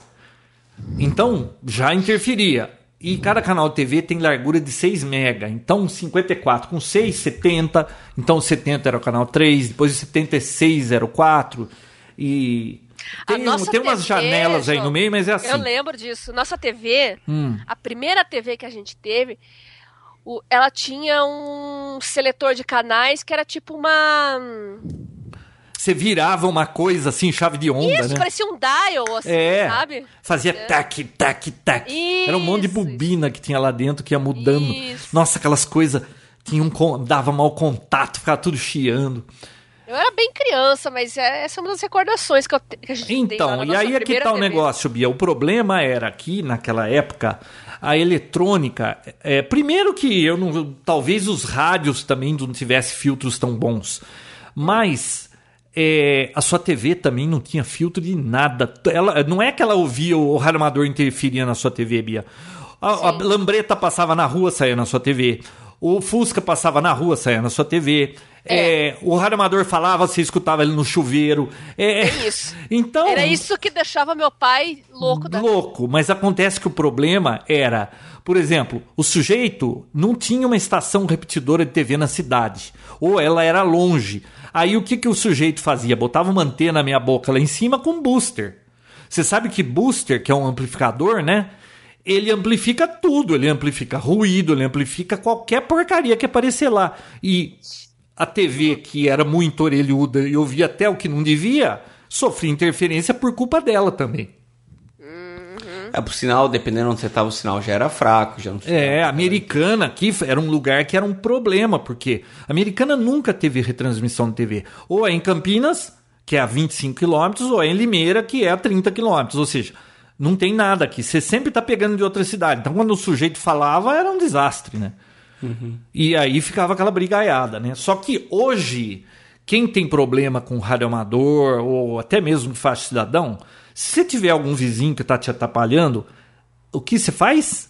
Vai lá conversar com o vizinho para combinar com ele, para ver o que, que dá para fazer. Se ele que eh, normalmente, se ele é um rádio amador, ele tem ou vai ter como eh, te ajudar a resolver o problema. Ele vai tentar resolver o seu problema. Ele não vai querer atrapalhar você só porque ele quer atrapalhar você. Então, peça ajuda para ele resolver o seu problema. 90% de chance do problema ser do seu lado. E aí va- vai te sugerir filtros, qualquer coisa para resolver o problema. Não adianta você sair na tapa com o cara que ele vai ser e, e é muito provável que ele vai ser um ramador é, que vai estar tudo em ordem com, com a legislação, com a Anatel, vai ter licença, tudo ele vai falar para você, amigão. Se vira, liga para a Anatel. Aí você vai ter que ligar na Anatel, prestar queixa. Aí eles vão colocar você numa fila, vai levar três, quatro meses para os caras chegarem aqui. Aí eles vão fazer uma vistoria na casa do sujeito, vai estar tudo certo e aí vai, a sua vida vai ficar um inferno. Então, peça Só ajuda. perdeu do- tempo. Só perdeu tempo. Peça ajuda do, do radioamador, que ele, se ele for radioamador, ele vai tentar te ajudar. Porque ele também vai querer é, usar o, o, fazer o hobby dele sem estar tá interferindo nos outros e sem ter dor de cabeça. Né? Os vizinhos não assustaram quando você instalou esse. Olha, os vizinhos eu acho que assim? assustaram com a minha antena, mas como aqui ninguém tem TV normal, é tudo TV a cabo, acabou esse problema. Com TV a cabo, porque ela está contida dentro do cabo, né? Aliás, é, é, o contrário, né? TV a cabo vaza e atrapalha a nossa recepção, né? Fiquei sabendo que aconteceu isso aí com a repetidora, né? Não, não, como, viu? Cabo, como vaza? É, vaza justo. Bom, agora eles mudaram. Você acredita que vazava justo o canal 32, que era de sexo? E aí, e aí você sintonizava o rádio VHF em 145, 250. Você ficava escutando lá, oh yes, oh yes. Tá que beleza. Ah, é uma beleza. É uma beleza, Bia. Bom, mas aí voltando à vaca eles fria. Eles mudaram? Ah, eles mudaram o canal de sexo. De lugar. Eu não sei se eles deixaram esse vago, porque agora eu só escuto a portadora deles nessa frequência, o, trans, o sinal, mas eu não escuto nada acontecendo. A não ser que seja canal exclusivo para mudos. Mas isso aí é uma coisa que Mas mudaram sempre por foi problema de vocês ou eles mudaram porque acharam? Não, não acredito que. Talvez por eles terem reclamação no país inteiro, tava, porque é meio padrão, né? Eles costumam pôr padronizado essas frequências. Aí eu acho que deve ter Aí era a gente imagina... que reclamava na Anatel que eles estavam vazando, né? Você imagina a potência do sinal desses cabos para poder esconder e atravessar todas TV a cabo? Os conectores, ah, coisas é... mal feitas. Mas, bom, é tudo mal feito, vaza para todo lugar. E eles têm amplificadores de, de, de sei então, lá, cada dois quilômetros, amplifica. Agora, o é, que, que eu ia falar para você? O Bia, eu fiquei sabendo que o, a GVT é a maior geradora de ruído no espectro de radiofrequência. É mesmo? É. Os equipamentos dela fazem uma sujeira que. Criaram até um grupo que chama GDE Grupo de Defesa do Espectro. Não uhum. por causa dela, mas ela é uma das grandes problemas desse grupo de tanta interferência que ela causa. E qual que é, a, é como que essa interferência é causada? Por quê? É vazamento de radiofrequência no, no, nos cabos deles, mal feito e Nossa. os equipamentos de radioamador sofrem tudo interferência, fica um monte de interferência o na sua recepção. mal isolado eles transformam numa antena, né? É, pode se transformar numa antena, pode vazar na, por indução Poxa. na proximidade. É um desastre isso. É uma GVT. área muito complexa. É, GVT. Já foi exemplo um dia, quem diria? Pois é. Então, Bia, é, bom, então tem essa diferença então, de, fa, de fastadão e, e, e PY. O que, que você tinha perguntado? Não sei se eu desviei do assunto, Bia. É, eu estava falando aqui do pessoal, né, que mandou as perguntas. Hum. Posso continuar aqui? Falar ah, pode. que eu separei? É, depois eu vou falar dos modos, de, de como funciona essa coisa de frequência. Tá, tem tem um ouvinte nosso aqui que falou, o Paulo Bitar Júnior, ele perguntou se existe aplicativo para usar no tablet. Aí o Júnior respondeu: existe o Ecolink, mas é necessário ser radioamador. Como é que funciona isso através de, de dispositivos móveis? No caso, o que ele falou, aplicativo para tablet? Então, bom, primeiro que ele perguntou se existe aplicativo para tablet, tablet ou qualquer smartphone, né? Viu? Existem aos milhares de aplicativos para radioamadores. Eu não sei se o que ele quis dizer é se existe um aplicativo para ele ouvir radioamadorismo. Se for essa pergunta, sim, tem. É, é, um desses aplicativos, vários desses serve para você ficar ouvindo. Esse web SDR que eu falei é um site, é uma, é uma página web que você entra lá e HTML5 ou Java e você vai conseguir ouvir o bate-papo dos radioamadores. Tem um software que agora eu não lembro. É, eu vou ver se eu acho, depois eu coloco o link lá. Que você instala um aplicativo que tem lá 200, é, 200 estações para você ouvir: bombeiro, polícia, aviação, radioamador. Tem muita coisa. Uhum. Muita coisa. Uhum. É, tem um pessoal aqui perguntando de SDR e satélites, né? O canário belga, o Rodrigo Santos perguntaram de SDR aqui. Bolinha. Nossa, Bolinha. bolinha. Né? Essa história do Bolinha é uma história curiosa, hein? Bolinha é o apelido que deram para um satélite do exército americano, que eles têm três satélites desses que cobrem o planeta E claro que os brasileiros descobriram e começaram a mandar sinal para lá e usar o satélite do governo americano de repetidora. Sim. Pra, Ele manda o sinalzinho dele para lá, replica e cobre o país inteiro. E, e caminhoneiro começou a usar, aí foi uma beleza, né? Aí funciona ainda? Funciona, o satélite tá lá. E, e aí já teve problemas. Aí teve. Polícia Federal prendeu gente no. Acho que no Paraná. O governo. Isso aí pode dar até problema é, diplomático. O governo americano questionou a Anatel de, de. Só que é um negócio meio difícil de achar, né? Porque está mandando o seu sinal para cima, né? Como é que eles vão te achar? Mas é uma bela encrenca isso aí. Não recomendo. Esse bolinha é, os radioamadores compram um transverter. Transverter é um dispositivo que você pega um rádio qualquer aí e normalmente na faixa de VHF põe esse transverter que seria um conversor e ele transmite na, na faixa por volta de 300 mega que é a entrada do satélite. E aí você opera o satélite do governo americano. Mas dá cana isso Que aí, dá encrenca loucura, velho. da encrenca. Isso é o bolinha. Bom, Bia, deixa eu então falar dos modos, que aí vai estar incluído essa história aí do que você perguntou de satélite agora. Olha, radioamador, então, ele tem várias frequências no espectro radioelétrico que ele pode operar. Espectro de radiofrequência começa lá em ondas curtas e vai subindo até microondas. Tudo tem frequência. Qualquer coisa que qualquer coisa que transmite é sem fio precisa operar em alguma frequência. Por exemplo, rádio AM de broadcasting é 1 mega, né? 580 kHz, 1200 kHz, que é 1.2 mega. É, que mais? FM de música, ah, TV, canal de TV começa no 54 mega. É, FM de música dos 88 ao 108.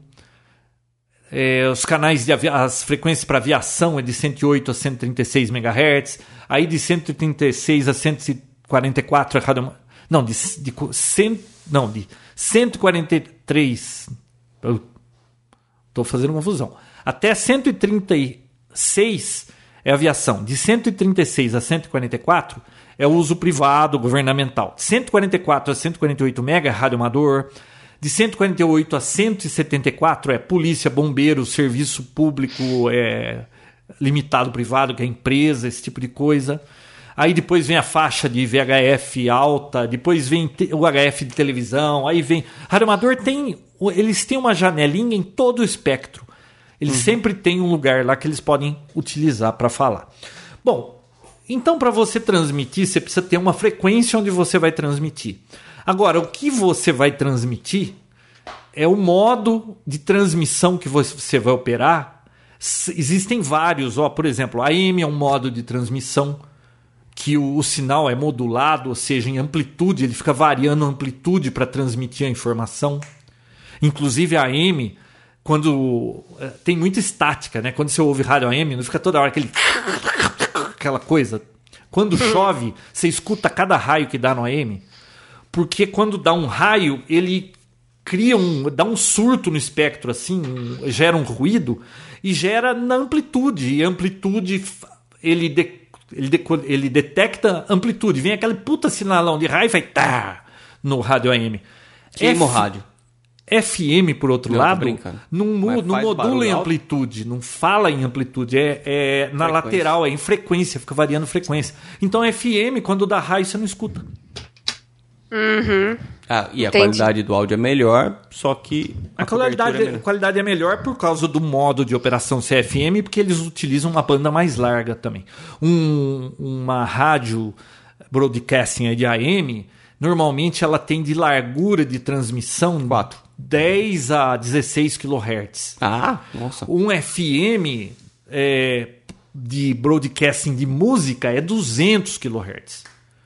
Então você vê que para ter aquela fidelidade toda de áudio, eles estão ocupando um belo espaço que caberia quase 20 rádio de AM ali. 20 não, né? Mas umas umas 14 onde vai uma de FM, né? Se fosse usar o mesmo espectro. em- Então, tudo depende do modo.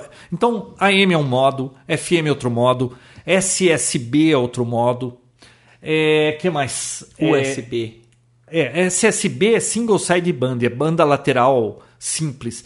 Quando você pega um sinal e, e faz essa banda lateral, é, resultam duas, a banda lateral inferior e a superior. Você suprime uma e só usa uma. Ou seja, você usa metade da largura de um AM para operar SSB. E o que você faz com o resto? É suprimido, não vai, só vai metade. É mais eficiente do que a AM, chega mais longe. A potência efetiva de, vamos dizer, uma rádio com 10 watts em AM, em SSB esse sinal seria algo como 25, 30. É mais eficiente usar SSB. Bom, banda lateral. Banda lateral. Mas SSB vai... pode ser USB ou LSB, depende. Vai o espectro inteiro e usa só metade ou ele já vai só a metade? Ele já vai só a metade. Como que ele completa a onda? Como Quebra assim? a onda na metade? é que é pega... é simétrica. O AM, se você olhar. Você, ô Bia, você tinha falado de SDR, né? Sim. SDR é Software Radio Defined, rádio definido por software. Hum. É, é uma tecnologia recente que sempre um rádio, desde que a gente conhecia, você tinha que ter um circuito de amplificador e toda aquela coisa de demodulação para você ter um sinal de rádio. O SDR, eles fizeram um receptor de rádio onde eles têm um amplificadorzinho e eles convertem aquilo para o domínio digital uhum. e tudo é feito em software. Então, o SDR é um receptor que boa parte do, do receptor são fórmulas matemáticas. Então, conseguem fazer filtros perfeitos. É, eles melhoraram tanta coisa ali em software que você tem um rádio com uma qualidade muito superior ao que você tem quando você tem um rádio feito em componentes eletrônicos. Que tudo quanto é componente eletrônico, amplificador, circuito integrado, transistor, gera ruído isso aí.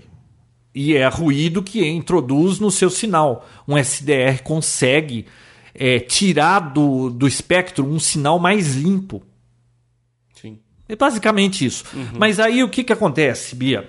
O é. SDR é, é uma, esse web SDR que eu falei, que vocês podem ouvir conversa de rádio amador, é um, é um rádio definido por software que você no seu PC tem um controle.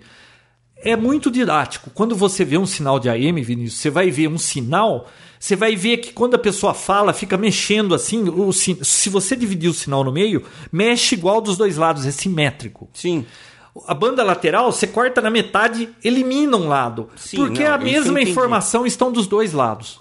Perfeito, mas na hora da transmissão vai completo. Não, vai metade do sinal, porque no rádio, quando está operando SSB, já é suprimido metade do sinal. Ah. E aí do outro lado, o cara demodula isso, ele só precisa da metade. Sim, sim, não, entendi. Mas eu fico imaginando como que sai só metade do sinal. Eu vou te mostrar depois no SDR. Por favor. Depois terá uma aula. Não, Bom, eu imagino, eu, vi, eu, vi, eu visualizo, mas como que transmite só metade? Uma beleza. Como eu te falei, essa, isso é, um, é uma coisa que acontece no transmissor. Existem filtros que vão suprimir aquela metade e não vai deixar passar aí na antena. Só vai sair o que interessa. Só vai sair o que interessa. E outra, é mais eficiente no uso do espectro, porque você transmite a mesma informação em metade do. do, do... Imagina, é, você ganha, dobrou. Você né? consegue colocar, vamos dizer, dois ali. Claro que não pode pôr encostar no outro, mas você consegue colocar dois. Bom, então, ó. Muito bem. SSB, AM, FM, a gente já falou. Olha, o rádio amador pode usar SSTV, que é transmitir, transmitir Slow Scan TV, sinal de TV lento que vai pintando a tela. Isso aí já foi. Esses dias mesmo a estação espacial estava transmitindo sinal de SSTV. Ah, Você viu? Eu vi, foi daí que eu lembrei que eu perguntei dos, da, da imagem e tudo mais. Foi de um chinês, não foi? Um chinês? Foi da, da subestação lá. O que aconteceu? Não sei, eu não vi nada. A subestação da China. Ah. Tem lá, tem os módulos, né?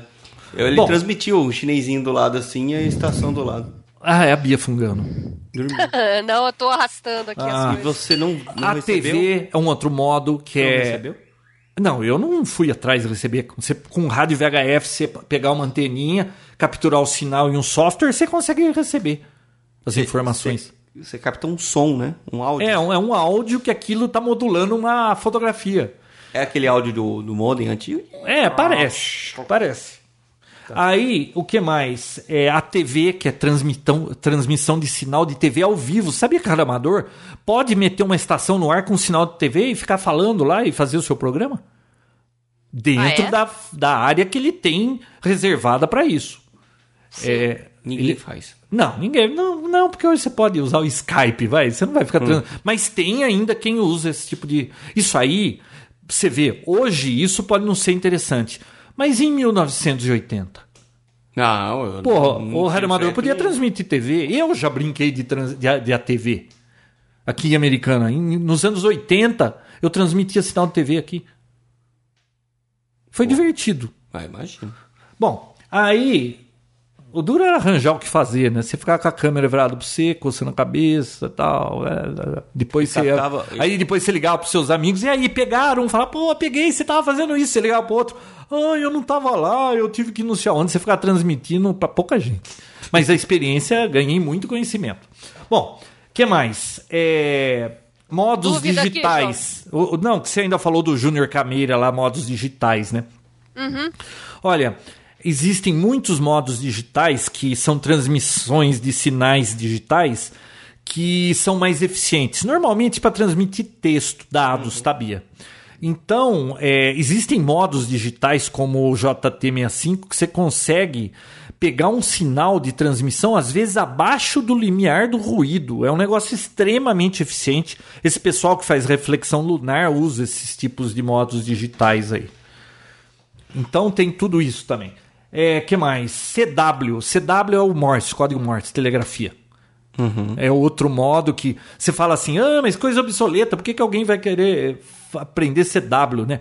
Olha, uma das coisas interessantes, aliás, tem muita gente que diz que é o santo graal do radioamadorismo, é fazer DX. O que é fazer DX? É contatos a longa distância. Existem muitas competições disso, sabe? Por exemplo, são 340, pa- entre aspas, países no mundo é que Estados Unidos é um país, mas Alasca e Havaí é, também é dos Estados Unidos, mas conta separado. Então são 340 entidades. Existem certificados. Se você conseguir fazer 100 países diferentes, você recebe um certificado. Se você chegar nos 340, é, menos um, 340 é o máximo, você entra para a sala da fama do radioamadorismo do, do- no Honor Hall. Existem diplomas do tipo, se você conseguir falar com cada estado americano, você consegue ganhar, você ganha um certificado super bonito que é Worked All States. Aqui no Brasil tem isso também, de trabalhar todos os estados. Então existem. Qual que você já tem, João? Qual que você já tem? Olha, Bia, na realidade, eu já poderia pedir o de 100 países, mas eu não pedi ainda, porque eu vou pedir junto com os outros. Eu tenho de 340 entidades, eu tô com 172. Tá? O duro é, quando você não tem nada, quem começa no DX, ah, vou começar a fazer DX. Quando você não tem nada, é uma moleza, né? Todo mundo que aparece é novo pra você, você vai pegando, pegando, pegando. Olha, já tá começando a ficar difícil para achar países que eu não tenho. Você tem que ficar esperando, ver quando. Tem lugar que não tem radioamador. Numa ilha, por exemplo, lá no meio do nada. Aquela ilha conta como um país, como uma entidade. E não é toda hora que tem gente. Teve uma ilha aí, que aliás foi a razão de eu ter montado a antena, que torre toda, que foi uma novela. É, eles fizeram uma expedição, chama. Gastaram 450 mil dólares. Foram 14 pessoas para essa ilha. Fazia 21 anos que não ia ninguém lá. Montaram um monte de estações e ficaram fazendo contatos com o mundo inteiro. Eles ficaram duas semanas, pouco menos de duas semanas, conseguiram 140 mil contatos. O João é um deles. Eu fiz sete vezes contato com eles. É, porque esse diploma dos 100 países você pode conseguir numa banda de 10 metros, banda de 12 metros, de 15 metros, de 20 metros, ou só em telegrafia, ou em fonia, ou misturado. Então, tem N maneiras. Isso aí são desafios, são coisas que você. É, a hora que você encana que você quer fazer isso é um problema, né? Então são várias modalidades. Olha, armador tem gente que gosta só de ficar montando antena, testar antena. Tem gente que gosta só de ter um radinho no carro de VHF e ficar batendo papo. Seu próprio transmissor. Tem gente que fabrica seu próprio transmissor. Tem gente que só fala em AM ainda porque gosta de falar em AM. porque lá tem mais pessoas com nível técnico, assim, que gosta mais dessas coisas, então o assunto é mais do gosto dele. Tem gente que só gosta de fazer modos digitais, tem gente que só gosta de fazer reflexão lunar, tem gente que gosta de ficar procurando o satélite. A gente Esse- gosta de ficar montando estação repetidora. É. Então tem tudo quanto é. Olha, é um hobby muito complexo, Bia. Tem, olha. esse, hum. esse, esse Daystar, o que que é isso? Olha, Daystar é um outro modo de, de transmissão. Na realidade, é um modo digital que chama DV, Digital Voice. E esse Daystar é um padrão que foi desenvolvido no Japão. E é um padrão que pegou e, e muito radioamador no mundo inteiro usa Daystar. É um, um modo de transmissão. Aqui em Americana teve a primeira é, repetidora, né, para repetir o sinal. Porque o que é uma estação repetidora? Você tem um rádio lá, você compra um rádio VHF e instala no teu carro. Se você for falar no direto, que a gente fala é de um ponto a ponto, você vai conseguir falar lá 20, se você for num lugar alto, 30 quilômetros com uma outra pessoa. Agora, se você tem uma estação repetidora instalada num lugar muito alto, ela vai pegar fácil todo mundo e vai retransmitir o seu sinal. Então você pode estar com um radinho portátil, igual o Vinícius tem, deitado lá na cama da casa dele, ele fala na nossa repetidora aqui e fala com o sujeito que está lá em São Paulo, ele fala com o radinho deitado na cama dele sem gastar um tostão. É, Então, a estação repetidora ela aumenta a cobertura do- da sua comunicação. A primeira repetidora de Star, Bia, do hemisfério sul, para quem não sabe, hemisfério sul é da linha do Equador para baixo. Foi aqui em Americana, do Clube de de Americana, em 2007. É um modo de transmissão. Ah, outro, outra, outra atividade, Bia, de radioamadorismo, caça-raposa. Já ouviu falar? Não. Eu, ah, não, Bia, Ouvi? Não, já, né? já brinquei. Caça-raposa. Você esconde um transmissor e aí as pessoas têm que encontrar onde está esse transmissor. Cada um usa a sua a- tecnologia que tiver acesso, monta anteninhas portáteis e sai correndo para tentar achar onde está o transmissor. Normalmente os três primeiros colocados recebem prêmios, como no último todo encontro do CRAN tem essa gincana do caça-raposa. No último encontro, o primeiro colocado ganhou um HT Dual Band, um HT de VHF e UHF. O primeiro colocado. E ele encontrou com um pedaço de PVC e uma trena, alguma coisa É assim. uma antena, tem um projeto que você monta uma antena com, com trena de fita, trena de medição, trena de, de aço, né? É. E, e um cano de PVC você monta. Eu escrevi um artigo para a revista de radioamadorismo brasileira. Na última edição, é, tem essa antena de trena para você montar. Então, é uma modalidade, é uma gincana que todo mundo gosta. Vai ter um encontro do CRAN aqui, acho que em abril. Vai ter, e é um sarro isso aí, viu? Nossa, você precisa Vai ver o que o sim. pessoal. Vai. Inclusive tem, se você procurar lá no CRAN TV, eu não falei ainda, mas CRAN TV é uma TV do nosso clube que tem aqui. Já tem acho que 30 episódios. Tem episódios de Caça-Raposa. O último episódio, para quem quiser assistir, foi a novela da instalação da minha torre aqui para fazer contatos, tá? Muito pra fazer bem DX. explicado, detalhado, passo a passo. Bem, é meia hora de programa, João. Não, uma hora e quinze. Ah, É tudo uma hora. Os programas são de uma hora. muito bom. Bom, é. Ah, outra coisa que o radioamador gosta muito de fazer é, entre aspas, rodadas. É bate-papo, sabe? Quando. Ah, você chama lá alguém na frequência e começa a bater papo com um sujeito que aparece lá. Aí você começa a bater papo, aí entra um outro, entra o outro, entra o outro, daqui a pouco tá. Um passa pro outro, que passa pro um, vai girando a coisa e vai batendo papo. Então existem bate-papos. É, outra coisa interessante do radioamadorismo é que radioamador, segundo a teoria de um amigo meu, que o irmão do, daquele que eu não posso falar o nome, como é que ele chama mesmo? Tio, seu? Do tio. É, não posso falar o nome dele, ele me proibiu. É, ele tem uma teoria. Ele falou que o radioamadorismo é que nem uma confraria. É que nem maçonaria, ele falou. Todo radioamador ajuda o radioamador.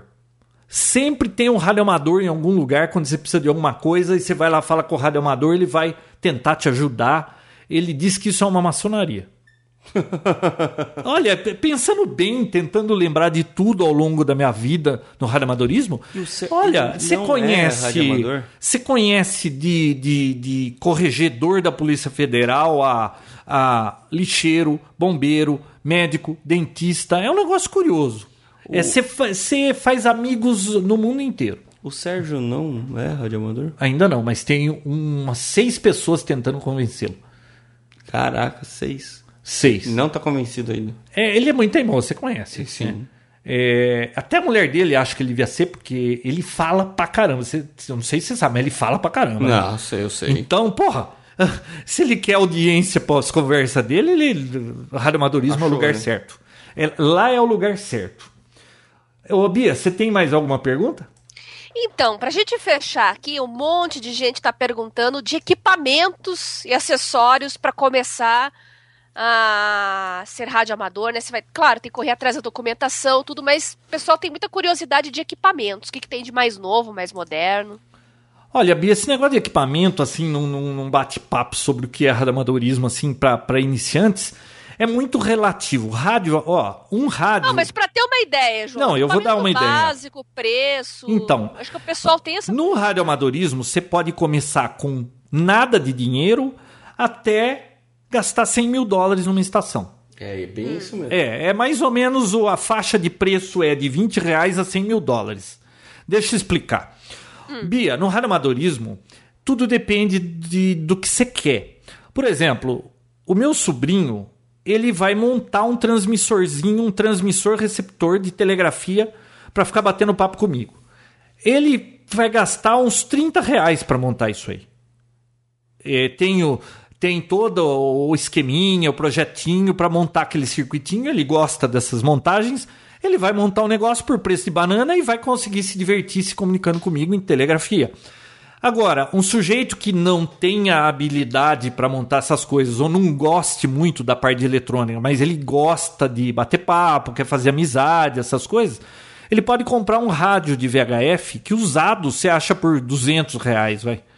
Você pega uma anteninha e uma vareta de 50 centímetros, bota na janela, você já aciona uma repetidora, que repetidora tem para tudo quanto é lado, né? E você já vai conseguir bater papo. Então é muito relativo. Você pode querer montar aqui nessa estação de DX que eu montei aqui, que sei lá quanto tem de dinheiro nisso aqui, mas deve ter passado dos 25 mil reais. Então, tudo depende do que você quer, de como. E outra, você pode fazer DX também com menos de mil reais. Tudo é muito relativo, sabe? Dá para se divertir. Ó, com um fio esticado.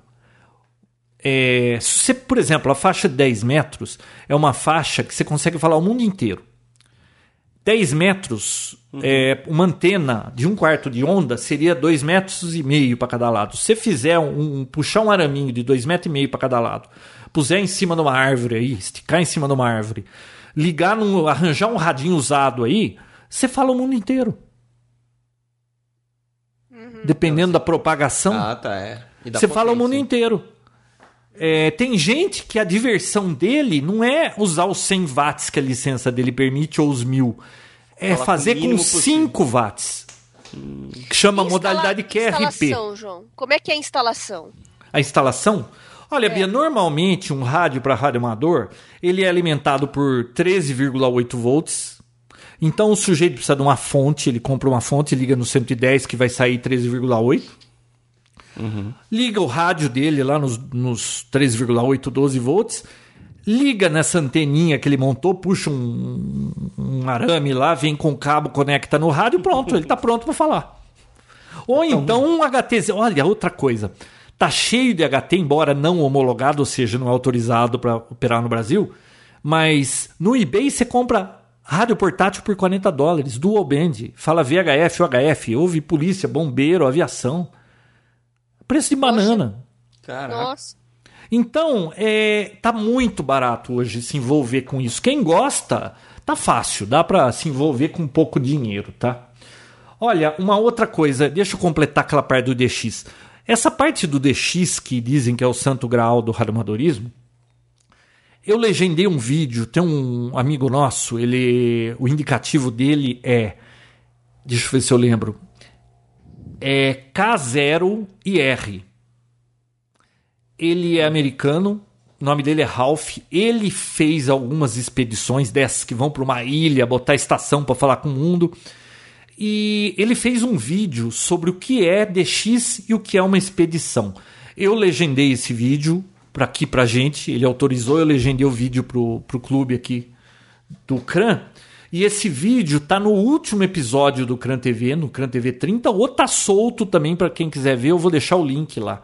Eu acho que eu já até postei no site do, do, do grupo do Papotec, é, explicando o que é DX e como é bacana e, e por que fazer DX ao invés de usar um celular. É muito interessante aquele vídeo, vale a pena dar uma olhada. Vale a pena também dar uma olhada no vídeo da torre, esse que o Vinão falou que eu fiz. O Vinão não estava nessa, você falou que vinha ajudar e não apareceu. Na verdade, eu fiquei esperando me ligar e você não ligou. Sei, sei. Estava aí, muito ocupado. É, aí eu ia ligar, eu falei quando eu ia montar, se não apareceu, né? Eu ia ligar, você ia falar, ah, eu tô na praia, eu tô no... Não imagina, João, eu é. estou... Eu estou altamente No caseiro. outro você tava junto, vi não tá num desses vídeos aí. Tô no, no... Em mais do que um, né? Bom, então tem esse CRAN TV. Alerta. Tem esse CRAN TV que vai estar tá disponível lá também. Ah, e mais duas coisinhas que eu queria falar para encerrar, Bia. DX. Quando você faz contato com qualquer país no mundo, normalmente você troca um cartão, Bia. Chama cartão de QSL. Uhum. O sujeito te manda um cartão e você manda um cartão para ele. Só isso é uma diversão à parte. É, tem gente que, como coleciona selo ou moeda, Rádio Amador coleciona cartão, tem cartão do mundo inteiro. Eu tenho uma caixa ali cheia de cartões. E toda hora que chega um cartão, você fica um tempão olhando um mais bonito que o outro. Tem uns muito tem mal feito, né? Mas tem cada cartão bonito e é uma coisa que as pessoas colecionam. Então essa arte de colecionar cartão do QSL é um negócio do ramadorismo também. Ah, e outra coisa, hein? Eu recebi esses dias dois é, rádio escuta. Você já ouviu falar de rádio escuta? Já. Era muito famoso no passado. A pessoa Mas ouvia. Troca, ele troca cartão sem só te escutando? Só te escutando. No passado, você ouvia um rádio amador ou uma rádio distante. Qualquer rádio que você ouvia em ondas curtas. Por exemplo, se você sintonizar uma rádio na Suécia, você ouve a rádio, você preenche um cartãozinho e manda para eles: olha, eu no dia tal do tal, às 9 horas, escutei o sinal da sua rádio chegando X aqui no Brasil, bababá, manda para eles. Eles vão te retribuir um cartão. Toda rádio no mundo faz isso. E essas pessoas são rádio escutas. Eu recebi dois cartões de rádio escuta falando que ouviu o meu sinal. É um ah, da Ucrânia e o outro vi. da Rússia. Você não esse viu? vi, quero ver. Pega aquela caixa. Tem uma caixa. Até essa tem o pessoal que entra na frequência da polícia Não. também, né, João? Como assim entra, Bia? Não, é, intercepta a frequência da polícia para saber o que, que tá rolando, né? Vi, não, tá atrás daquela malinha Entrava, preta lá. É Entrava. Não, entra. É, é, na realidade é o seguinte: você disse que ouve a frequência da polícia, né? Isso. Olha, hoje a coisa tá assim, Bia. É, as polícias estão é, migrando para o modo digital. No digital existe uma senha, e não é, é diferente de rádio amador. O rádio amador modo digital, qualquer rádio amador pode ouvir, ele não é criptografado. A polícia, esses serviços privados, eles estão mudando pro, pro digital, primeiro por privacidade, para que não fiquem ouvindo, porque não é só o cidadão de bem que vai ouvir, o bandido também pode ouvir, né? E, e outra, por conta de espectro congestionado. O digital, ele gasta menos espectro. Ele é, é de meio a um terço do tamanho de uma modulação normalmente analógica. Então, cabem mais transmissões no mesmo espaço. Por isso que eles estão migrando. Mas eu diria que um terço só está digital. A maioria das polícias e serviços ainda estão no analógico. Você com um radinho desse de 47 dólares vai, vai se divertir ouvindo muita coisa. Inclusive avião que fala em AM ainda. É, avião. Qual a explicação AM? Foi. Padrão? Olha, eu já até pesquisei isso aí. Primeiro que no passado começou com a AM, né? Imagino que trocar tudo vai ser uma dor de cabeça. Mas tem uma razão, agora eu não lembro qual é, não sei se é por direcionalidade ou, ou eu não lembro o que, que era a razão, mas a AM é melhor para aviação. É, e outra, tá, não tem obstáculo nenhum, né? É, ele tá lá em cima, sabe que lá em cima Olha, outra coisa, curiosidade para vocês. Rádio amador tem uma coisa que, como se fosse uma lista telefônica. Tem um site que chama qrz.com, vou pôr o link também. Uhum. Se você põe o indicativo do radioamador ali, você vai ver normalmente o cartão, a foto do cartão de QSL dele, a história dele, a estação dele, as antenas. Tem uma biografia ali, chama qrz.com. E também na Anatel, tem um link da Anatel, que também eu vou colocar lá. Se puser o um indicativo, vai aparecer o nome do sujeito, a cidade e tal. Não aparece o endereço, mas aparece o nome do sujeito, a cidade. Então, isso é uma das coisas. É diferente dos 11 metros, eu acho que nos 11 não tem isso, mas no radioamadorismo, se o sujeito entra inventando um indicativo, é, a pessoa consulta e vai ver se aquele é ele mesmo, sabe? Então é uma coisa mais organizada. Não, eles não aceitam muito assim, oba-oba, que qualquer um entra e, e, fala, sabe? Nos 11 metros tem muito clandestino. Que, que entra e passa desapercebido, né? Antes aí eu tinha feito uma pergunta, mas você não me respondeu. Então faça a pergunta. Eu não lembro. Antes do programa. Você, ah, mas o que, que é isso? Você falou, ah, pergunta no programa. Ah, não, aí é difícil, né? Pô, Se você não então, lembrou, tá né? Perdemos. Ah, viu? Outra coisa. É, então, ó, tem o site do nosso clube aqui que tem muita informação sobre o radioamadorismo, que é cramp.org.br. Vou Sim. colocar o link lá também.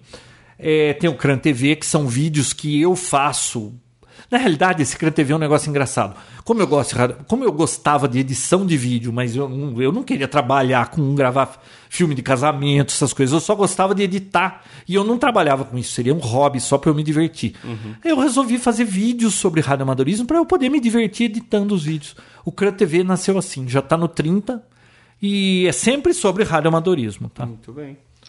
que mais? É... Ah, tem um vídeo legal que eu vou colocar o link lá CW, que é o código Morse, versus o SMS, ah, Torpedo. é um clássico, muito bom. Assistam lá para ver quem ganha. Quem que vocês acham que ganha? Uma transmissão em telegrafia ou uma transmissão em SMS? Pegaram um sujeito super rápido de SMS e um normal lá de telegrafia e fizeram o concurso no programa do Jay Leno. Dá uma Legal. olhada para ver se dá para concorrer entre uma tecnologia de 10, 15 anos e uma de 140 anos. É muito interessante. Olha, o João já deu a resposta, né? Quem ganha, né? Já deixou subentendido aí. E outra coisa, sabe, Bia, que tem alguns filmes e seriados hum. sobre radioamadorismo, né? Sim. Olha, o Alta Frequência é um filme do Dan Quayle, né? O nome do cara. Não sei o nome do É... Ah, ele era marido da Maggie Ryan, aquela namoradinha da América, do Harry Sally, do Mensagem para você. Uhum. É, tem esse filme Alta Frequência. Aquele seriado Last Man Standing tem radioamadorismo. O Alf, lembra do teimoso lá? Sim. O Alf, ele vivia falando Sim. no rádio amador do, do, dono da casa lá. Verdade. É, tem é, alguns filmes sobre faixa do cidadão, aquele comboio. Tem um outro que chama Citizen Band. Então tá cheio de filmes sobre esse assunto aí. Tem, eu tenho um vídeo do Herman Monstro, vou colocar para vocês verem também. E tem três vídeos que eu acho que seriam interessantes. É, quem quer conhecer mais sobre o assunto. Um deles é aquele vídeo que eu falei sobre DX e expedições. Uhum. O outro é o radioamadorismo hoje, que também legendei sobre o, o que o radioamadorismo pode fazer numa emergência em caso de catástrofes. E um outro vídeo que é a mágica do radioamadorismo, é sobre é, aprender eletrônica, todas essas coisas nerds que o amador gosta. e olha, e eu tenho, para encerrar, tem um conselho para você, Bia, e para os ouvintes. Pois não. Olha, é, incentiva seus filhos a se envolver com o radioamadorismo desde pequeno. Porque hum. quando ele for adulto, ele nunca vai ter dinheiro para comprar droga e nem bebida. Boa, João. Porque ele vai gastar tudo em rádio. Tudo. E né? iPhone, João. Nada. Droga, ele... bebida e iPhone. É. droga, bebida e iPhone. Isso mesmo. Ele vai gastar tudo com rádio e não vai ter dinheiro. Pode gastar com besteira. Bom, eu não sei se deu para para dar uma ideia para os iniciantes do que é radioamadorismo. Dúvida que tiver, coloca lá no, no grupo do Facebook do Papo Tech. Uhum. E... É, a gente vai colocar o episódio lá, você coloca, João, aí o pessoal na seção de comentários do episódio pode colocar mais dúvidas. E vai colocando dúvidas lá e a gente vai respondendo. E esse episódio também eu vou colocar como episódio do Papotec Radioamadorismo, que tá meio parado. Mas como é sobre radioamadorismo, eu vou colocar lá também esse episódio. Não esquece de colocar, João, não só no grupo, mas na página do Papotec também, lá o post do quando saiu o episódio, né? Ah, sim. É, o episódio vai sair amanhã, né? Porque hoje. Daqui a pouco Sim. a gente vai virar abóbora. Agora, o que mais? Tem mais alguma coisa, Vinão, que eu esqueci de falar de radioamadorismo? Eu tinha uma pergunta aí, mas você me, me contou e agora eu fiquei, fiquei com ela. E eu não lembro agora qual era. Você, você. Eu não tenho ouvido você na repetidora ultimamente. Eu, eu vou voltar. Vai voltar, né? Porque essa conversa que você chama ninguém responde Não, é mais conversa. Não, é verdade. Eu, É verdade, mas se você ligasse o rádio, alguém podia te ouvir. eu né? até procurei lá no, no site as frequências, mas eu não consegui confirmar. Ué, você não sabe as frequências? De, não. Aí tem subtom, É. papapá, precisa configurar tudo isso. Sei. Que são. E tem assunto radioamadorismo, né? Nossa, é. Subtom, É. repetidoras, falar numa frequência, escutar em outra. Ah, não sei não, viu? Vai ter mais episódios sobre isso aqui. Bom, mas e. Bia? E aí, Oi. será que um dia você vai se tornar Ô, Bia, ia ser uma diversão você falando com a gente aqui nos bate-papos. Você sabe que eu tenho no meu carro e às vezes eu vou para Campinas ou vou aqui na cidade mesmo fazer alguma coisa. Eu sempre Sim. ligo o rádio e, e- e dá para bater papo com alguém no caminho. Dá pra sempre pra você estar batendo papo. Sim. Ah, legal. Olha, o rádio de Acho que João essa é é uma homologado boa. pela Anatel. Você tá vendo? Tem que ser, né? Pois é. Não da BO, né? Se, se bem que é, isso é uma coisa, não vai tirar esse adesivo. Tira o dedão daí. Não é. Ah, bom, porque adesivo isso é um lacre, né? Não- Viu? É, é que o Vinão, não sei se você conhece o Vinícius, né, É Bia? o pezinho, tô mexendo no pezinho. Ah, bom, não vai tirar o pezinho. Não para quieto, né? O, Não para, Bia, esse moleque. Adesivo da Anatel. Vou tirar o adesivo É da o Anatel. Não. bicho carpinteiro. Isso, minha mãe que falava isso. Você tem bicho É. carpinteiro, moleque? O Vinão não consegue parar quieto. Tem bicho carpinteiro. Ô, Bia, você sabe que ele já subiu comigo lá na caixa d'água onde tem a repetidora, 45 metros, ele queria ir e foi lá em cima com a gente. né? Ah, eu não, não duvido nada. Vai, né? Tem foto dele lá em cima. Posta lá no grupo também. O, o, o Vinão, ele é. Eu sou sacudido, cara. Então. pois é, mas você nunca liga esse negócio, né? Eu vou ligar, eu, eu vou trazer pra você configurar pra mim lá. É aquele rádio lá é muito doido, cara. é, é mil menus pra acertar o negócio. Ai, meu Deus. O duro que todo ele devia ser meio esperto com tecnologia. Como é que o Vinícius não consegue programar um radinho daqui? Não, me passa então o subtom, porque lá no, no site do CRAN não tem qual que é o subtom. O, o Vinícius tem tudo no Rádio do Cran. Tem a lista tem. de todas as nossas. Puta vida, o cara não sabe visitar uma Não página. tem né? o dupe, não tem o dupe. Ô Vinícius. Não tem o dupe, João. Ô Bia, o moleque tá enrolado, hein? Ah, é?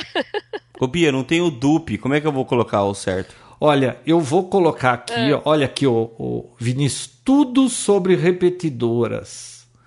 Não, Repetidoras do repetidoras do CRAN. CRAN. Põe lá e vamos Tem ver. um menu que chama repetidoras do tem sete aí, ó, que se duas. você olhar aqui, tem todas as repetidoras do CRAN. Ah, a americana tem sete. A americana, na verdade, Ó. só tem duas.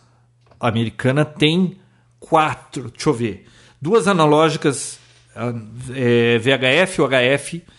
Duas digitais, VHF e UHF já são quatro. A de 220, cinco. Americana, só que em americana tem cinco. Então, desnecessário tudo isso, né? Ah, Mas desnecessário. põe A gente precisa ocupar o espectro, é nosso? V. VHF. Tá Frequência. aqui, ó. 146,770 MHz, subtom 74.4. Tupi. O Padrão? Vi- Vinícius, você não fez a prova? Fiz. Você não sabe que abaixo de 147 é sempre menos e acima é sempre mais? Mas não... Ah, é verdade. Não, mas... Hum. é isso aí. Bom, mais alguma coisa, Bia? Amanhã eu vou configurar e eu te chamo. Quero só. ver. Amanhã cedo, você duvida? Olha, o Eduardo Chaves está falando com a gente. E o UHF? O HF? O UHF tá configurado lá, ninguém fala. né? É, não fala porque tá aqui, ó. Tá vendo atrás de você aí o duplexador? Eu trouxe para Ah, calibrar. deve ser por isso que eu falo sozinho lá. Eu não escuto nem o bip da repetidora. é, porque tá desligada. Muito bem. É que eu não sei se você sabe, caiu um raio semana passada e queimou, né? A de VHF. E aí, quando a gente Poxa. foi levar de volta, Não me avisaram, não mandaram nem e-mail é, aí quando a gente foi arrumar, já aproveitou e trouxe isso aí que estava descalibrado. O radioamadorismo é uma rede social e eu sou meio averso a redes sociais. Você sabe que, ô Bia, você sabe que o radioamadorismo foi a rede social original, né? É. que é lá que você fazia amigos na época que não existia internet. É, não É. existia nada, na verdade. E outra, é, a gente bate papo assim, eu, Vinícius, a turma aqui da cidade que se conhece. Mas existe uma coisa, Bia, em radioamadorismo que se chama CQ. Você chama CQ numa frequência, você fica chamando lá e dá seu indicativo. Qualquer pessoa, claro, Você radioamador, quer- é, Você quer chamar qualquer um. é chamada geral. Aí, qualquer pessoa pode te atender. Você chama aqui, eu ligo o rádio aqui no- em 10 metros. Eu chamo, pode me atender um cara dos Estados Unidos, um da Europa, e você fica batendo papo. É, é a mesma coisa com o telefone E você acha que isso e- não é razão suficiente pro Sérgio? Ele é curioso, ele quer ficar fazendo pergunta pra todo mundo. Você já imaginou ele poder especular o mundo? Ia ser bom. Ele só ia precisar faz- falar inglês, né? Mas. Porque senão ele só vai especular brasileiro. né? É. Bom, É. E anotem o que eu tô falando, hein? Os tempos estão difíceis aqui no Brasil. Se bobear, a gente vai precisar logo, logo dos radioamadores, hein? Olha, Bia, tem um ditado que diz assim: não há nada tão ruim que não possa piorar. Os caminhoneiros é só o começo, né? Ah, foi uma diversão aqueles caminhoneiros, né? É, no dia seguinte, o governo fez acordo com caminhoneiros. Fez acordo com sindicalista de caminhoneiro. É. Os caminhoneiros estão de saco cheio até dos sindicalistas. Mas Eles hoje ela assinou. assinou ignoraram lei aí, né? completamente. O que, que ela assinou? Assinou uma lei aí para os caminhoneiros, para beneficiar. Parece que eles vão ter vantagem no pedágio. Isso significa que quem não é caminhoneiro vai pagar mais. Ah, então nós vamos ter que fazer. E o gozado, não, tá certo. Caminhoneiro trabalha, tem um custo altíssimo. Mas se for ver também, quem estraga estrada é caminhoneiro, né? A gente não deveria Mas pagar é. menos pedágio? É proporcional, né? As tarifas são proporcionais, mas eu acho que são abusivas. Oxe, são. abusivas. Para ir para Ponta Grossa, que são 120 quilômetros, Hum. é 36 reais para ir e voltar. Só de Ela tá pedágio. reclamando de 36 reais. Quanto dá daqui em São Paulo? Que são 119. Dá uns 40 e pouco. Uns 40 e pouco. É. É caro, é caro. Ó, Aqui é esse aqui de, de, de Nova Odessa é quanto? 16 conto? Mas aí E vocês de volta? estão, no, vocês estão na, no uns Vale do 14, 15 Silício, vocês estão na Ah, região. Só esse 14, 15, mas o outro já dá 30, vi- não, dá 60 conto de pedágio daqui pra São Paulo. Vocês estão na região do ser. Vale do Silício Paulista, e a região mais rica do Brasil. Aqui Ah, não menos, tem vai. pó nenhuma. Tem menos. Mais Aqui rica. só tem boi, vaca e mato, não tem nada. Não justifica, entendeu? Pois é, já andei em, Santa, em, Santa, ah, em Paraná, em Santa Catarina é tudo um real, dois. Bem interessante esse pedágio. né? Bom, mas tá bom. Vamos entrar nesse assunto não, que esse vai longe. É, esse assunto vai longe. Fechou por hoje? Ah, deu, hein, Bia? Porque esse negócio aqui tá, tá dando quase duas horas. É, vamos que eu tô cansadona mesmo.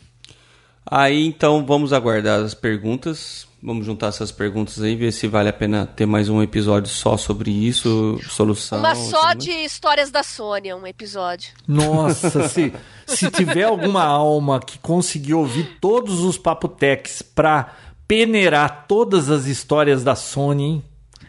Não precisa- já pensou? Era só editar. Pega lá as histórias da Sônia e monta Faz um episódio especial, só- é. especial só de causos da Sônia. Pra encerrar, Vinão. Diga, Eu achei Fantástico, essa vamos ótima, mas nem todo mundo ri. diga. Tô pronto. Você tá pronto? Tô pronto, vai. Você sabe rir em potássio? Se eu sei rir em potássio, É. não. KKKKKKK. Nossa, que tonto, velho. Que tonto. Contei isso pra um cara que era químico, ele ficou, rolou no chão de risada. Meu Deus. João! O Sérgio, que não é pior não químico, é isso, João. rolou, ele ficou vermelho, cara. Eu pensei que ele, ia, ele tava perdendo o ar de tanto que ele riu. Será que é porque ele sabe como que é a tabela periódica e você não? Não, mas você acha que eu não sei que potássio acaba? Meu, não achei graça nenhuma. Não. João, deixa eu te contar uma pior que essa. Conta. Uma vez eu tava falando de negros e. É, Panteras ne Pantera Negras e a Ku Klux, né? E escrevi KKK pra abreviar. Aí a resposta que eu recebi: Você tá rindo dos negros por quê? Ah, Maria. Sério? Não, agora falando de um assunto que eh, tem tudo a ver com o radioamadorismo. É, tem tudo porque o país mais difícil hoje, o número um da lista dos mais procurados do DX é a Coreia do Norte, né? Porque eu não sei se você sabe, lá é um maluco ditador que, que é o país mais fechado do mundo. É, as pessoas que tentam fugir de lábia, Ah, é, se você fugir da Coreia do Norte, eles podem matar ou botar sua família inteira, 10 anos de Nossa. cana. imagina. Ou seja, se você foge, é só sua família que leva.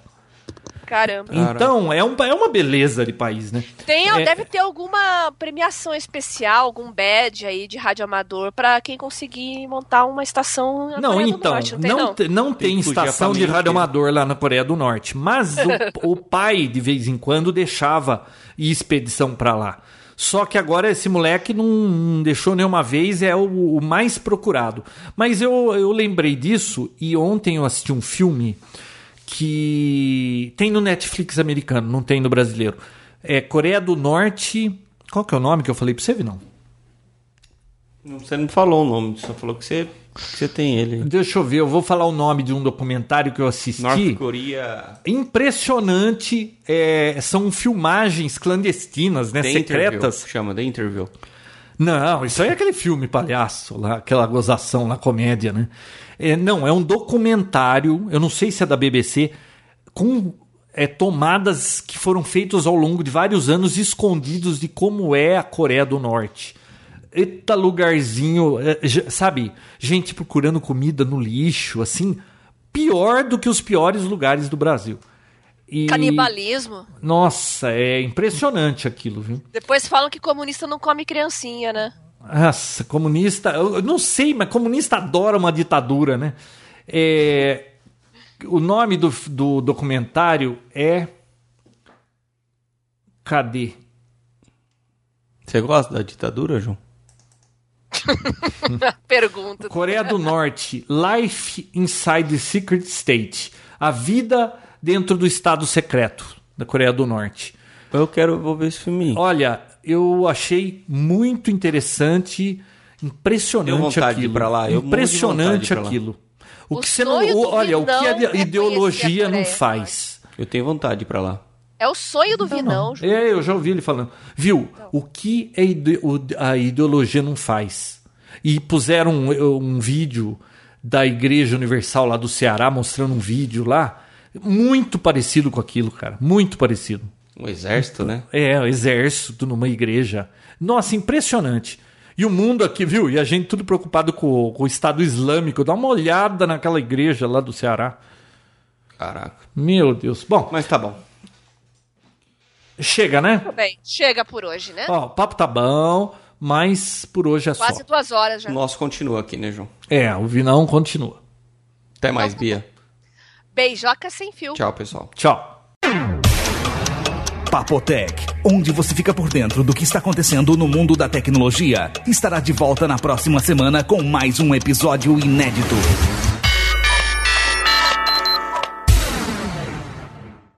Deixa Maria Fedida aí. O que, que eu faço? Não, não, tá quase indo pra cima de mim. Não. Pega, pega um.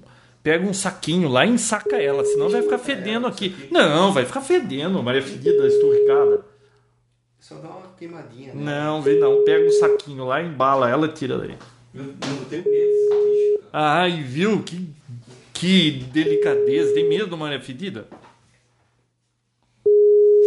Cadê a Bia, hein? Viu? Você vai apertar ela, vai ficar cheirando. É melhor um saquinho só pra embalar. Eu sei que você vai ficar bravo comigo. Eu sei que eu vou fazer merda. Eu vou... Deixa eu torrar ela. Não, que deixa Lá torrar. fora, posso? Não. Só se você pegar com a mão e ela vai embora. Por que, que elas pedem? Hã? Tá no, no cabo. Cadê ela? No cabo. No cabo do microfone aqui embaixo.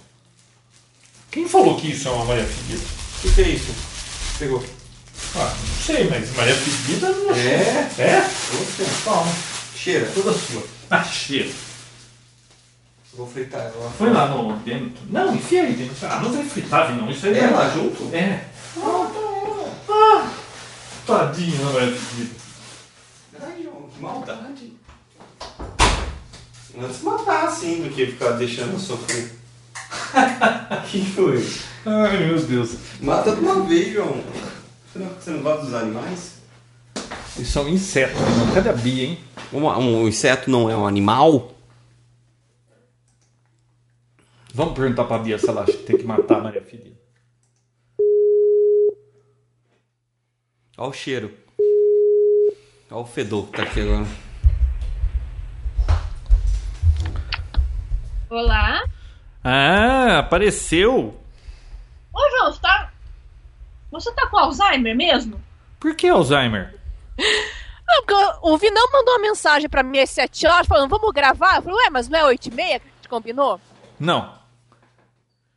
Então, porque eu chego do, da academia às 8 horas. Você tá comendo? Tô. Ah, bom. Eu sempre que converso com a Bia, eu tenho a impressão que ela tá comendo. Hum, mas agora eu tô comendo. Ah. Parece o fluxograma da minha vida, sabe? É, fluxograma da minha vida. Você tá com fome? Sim. Coma. Você tá com fome? Não. Coma. O, o meu fluxo... Oi, Vinão. Oi, Bia. O meu fluxograma tá sempre assim, você está com fome? Sim. Você está com fome? Sim. Você está com fome? Sim. Ai, ai. Vamos começar a gravar? Vamos lá. Então deixa eu pôr a marca aqui. Barcelona, mas eu vou falar com o Vinão no, no podcast lá do Sexta Móvel, né, Vinão? Ah, Isso. é. Essas coisas de iPhone, de celular, Samsung que lançou Galaxy S... S6. Galaxy S6. Você fala lá na sexta Você gostou, João? móvel. Se eu gostei do O quê? S6? Vi, Não, o telefone não me encanta mais, cara. O que que te encanta? Ai, não sei, mas não o telefone. Tá bom. Olá. Já começou? Já começou. Não, não, não, Tá peraí. rolando. Não. o papo tá... Hã? Vai, vai de novo. Olá. Não, não Olá. saiu, não saiu Não direito. saiu feliz? Não, não saiu gay o suficiente por causa daquele bichinho que você tava. Ah, eu tava com medo de uma Maria fedida. Na verdade, eu tava com medo de fazer ela ficar fedida aqui dentro. E, É. e aqui é pequeno, né? Então vai.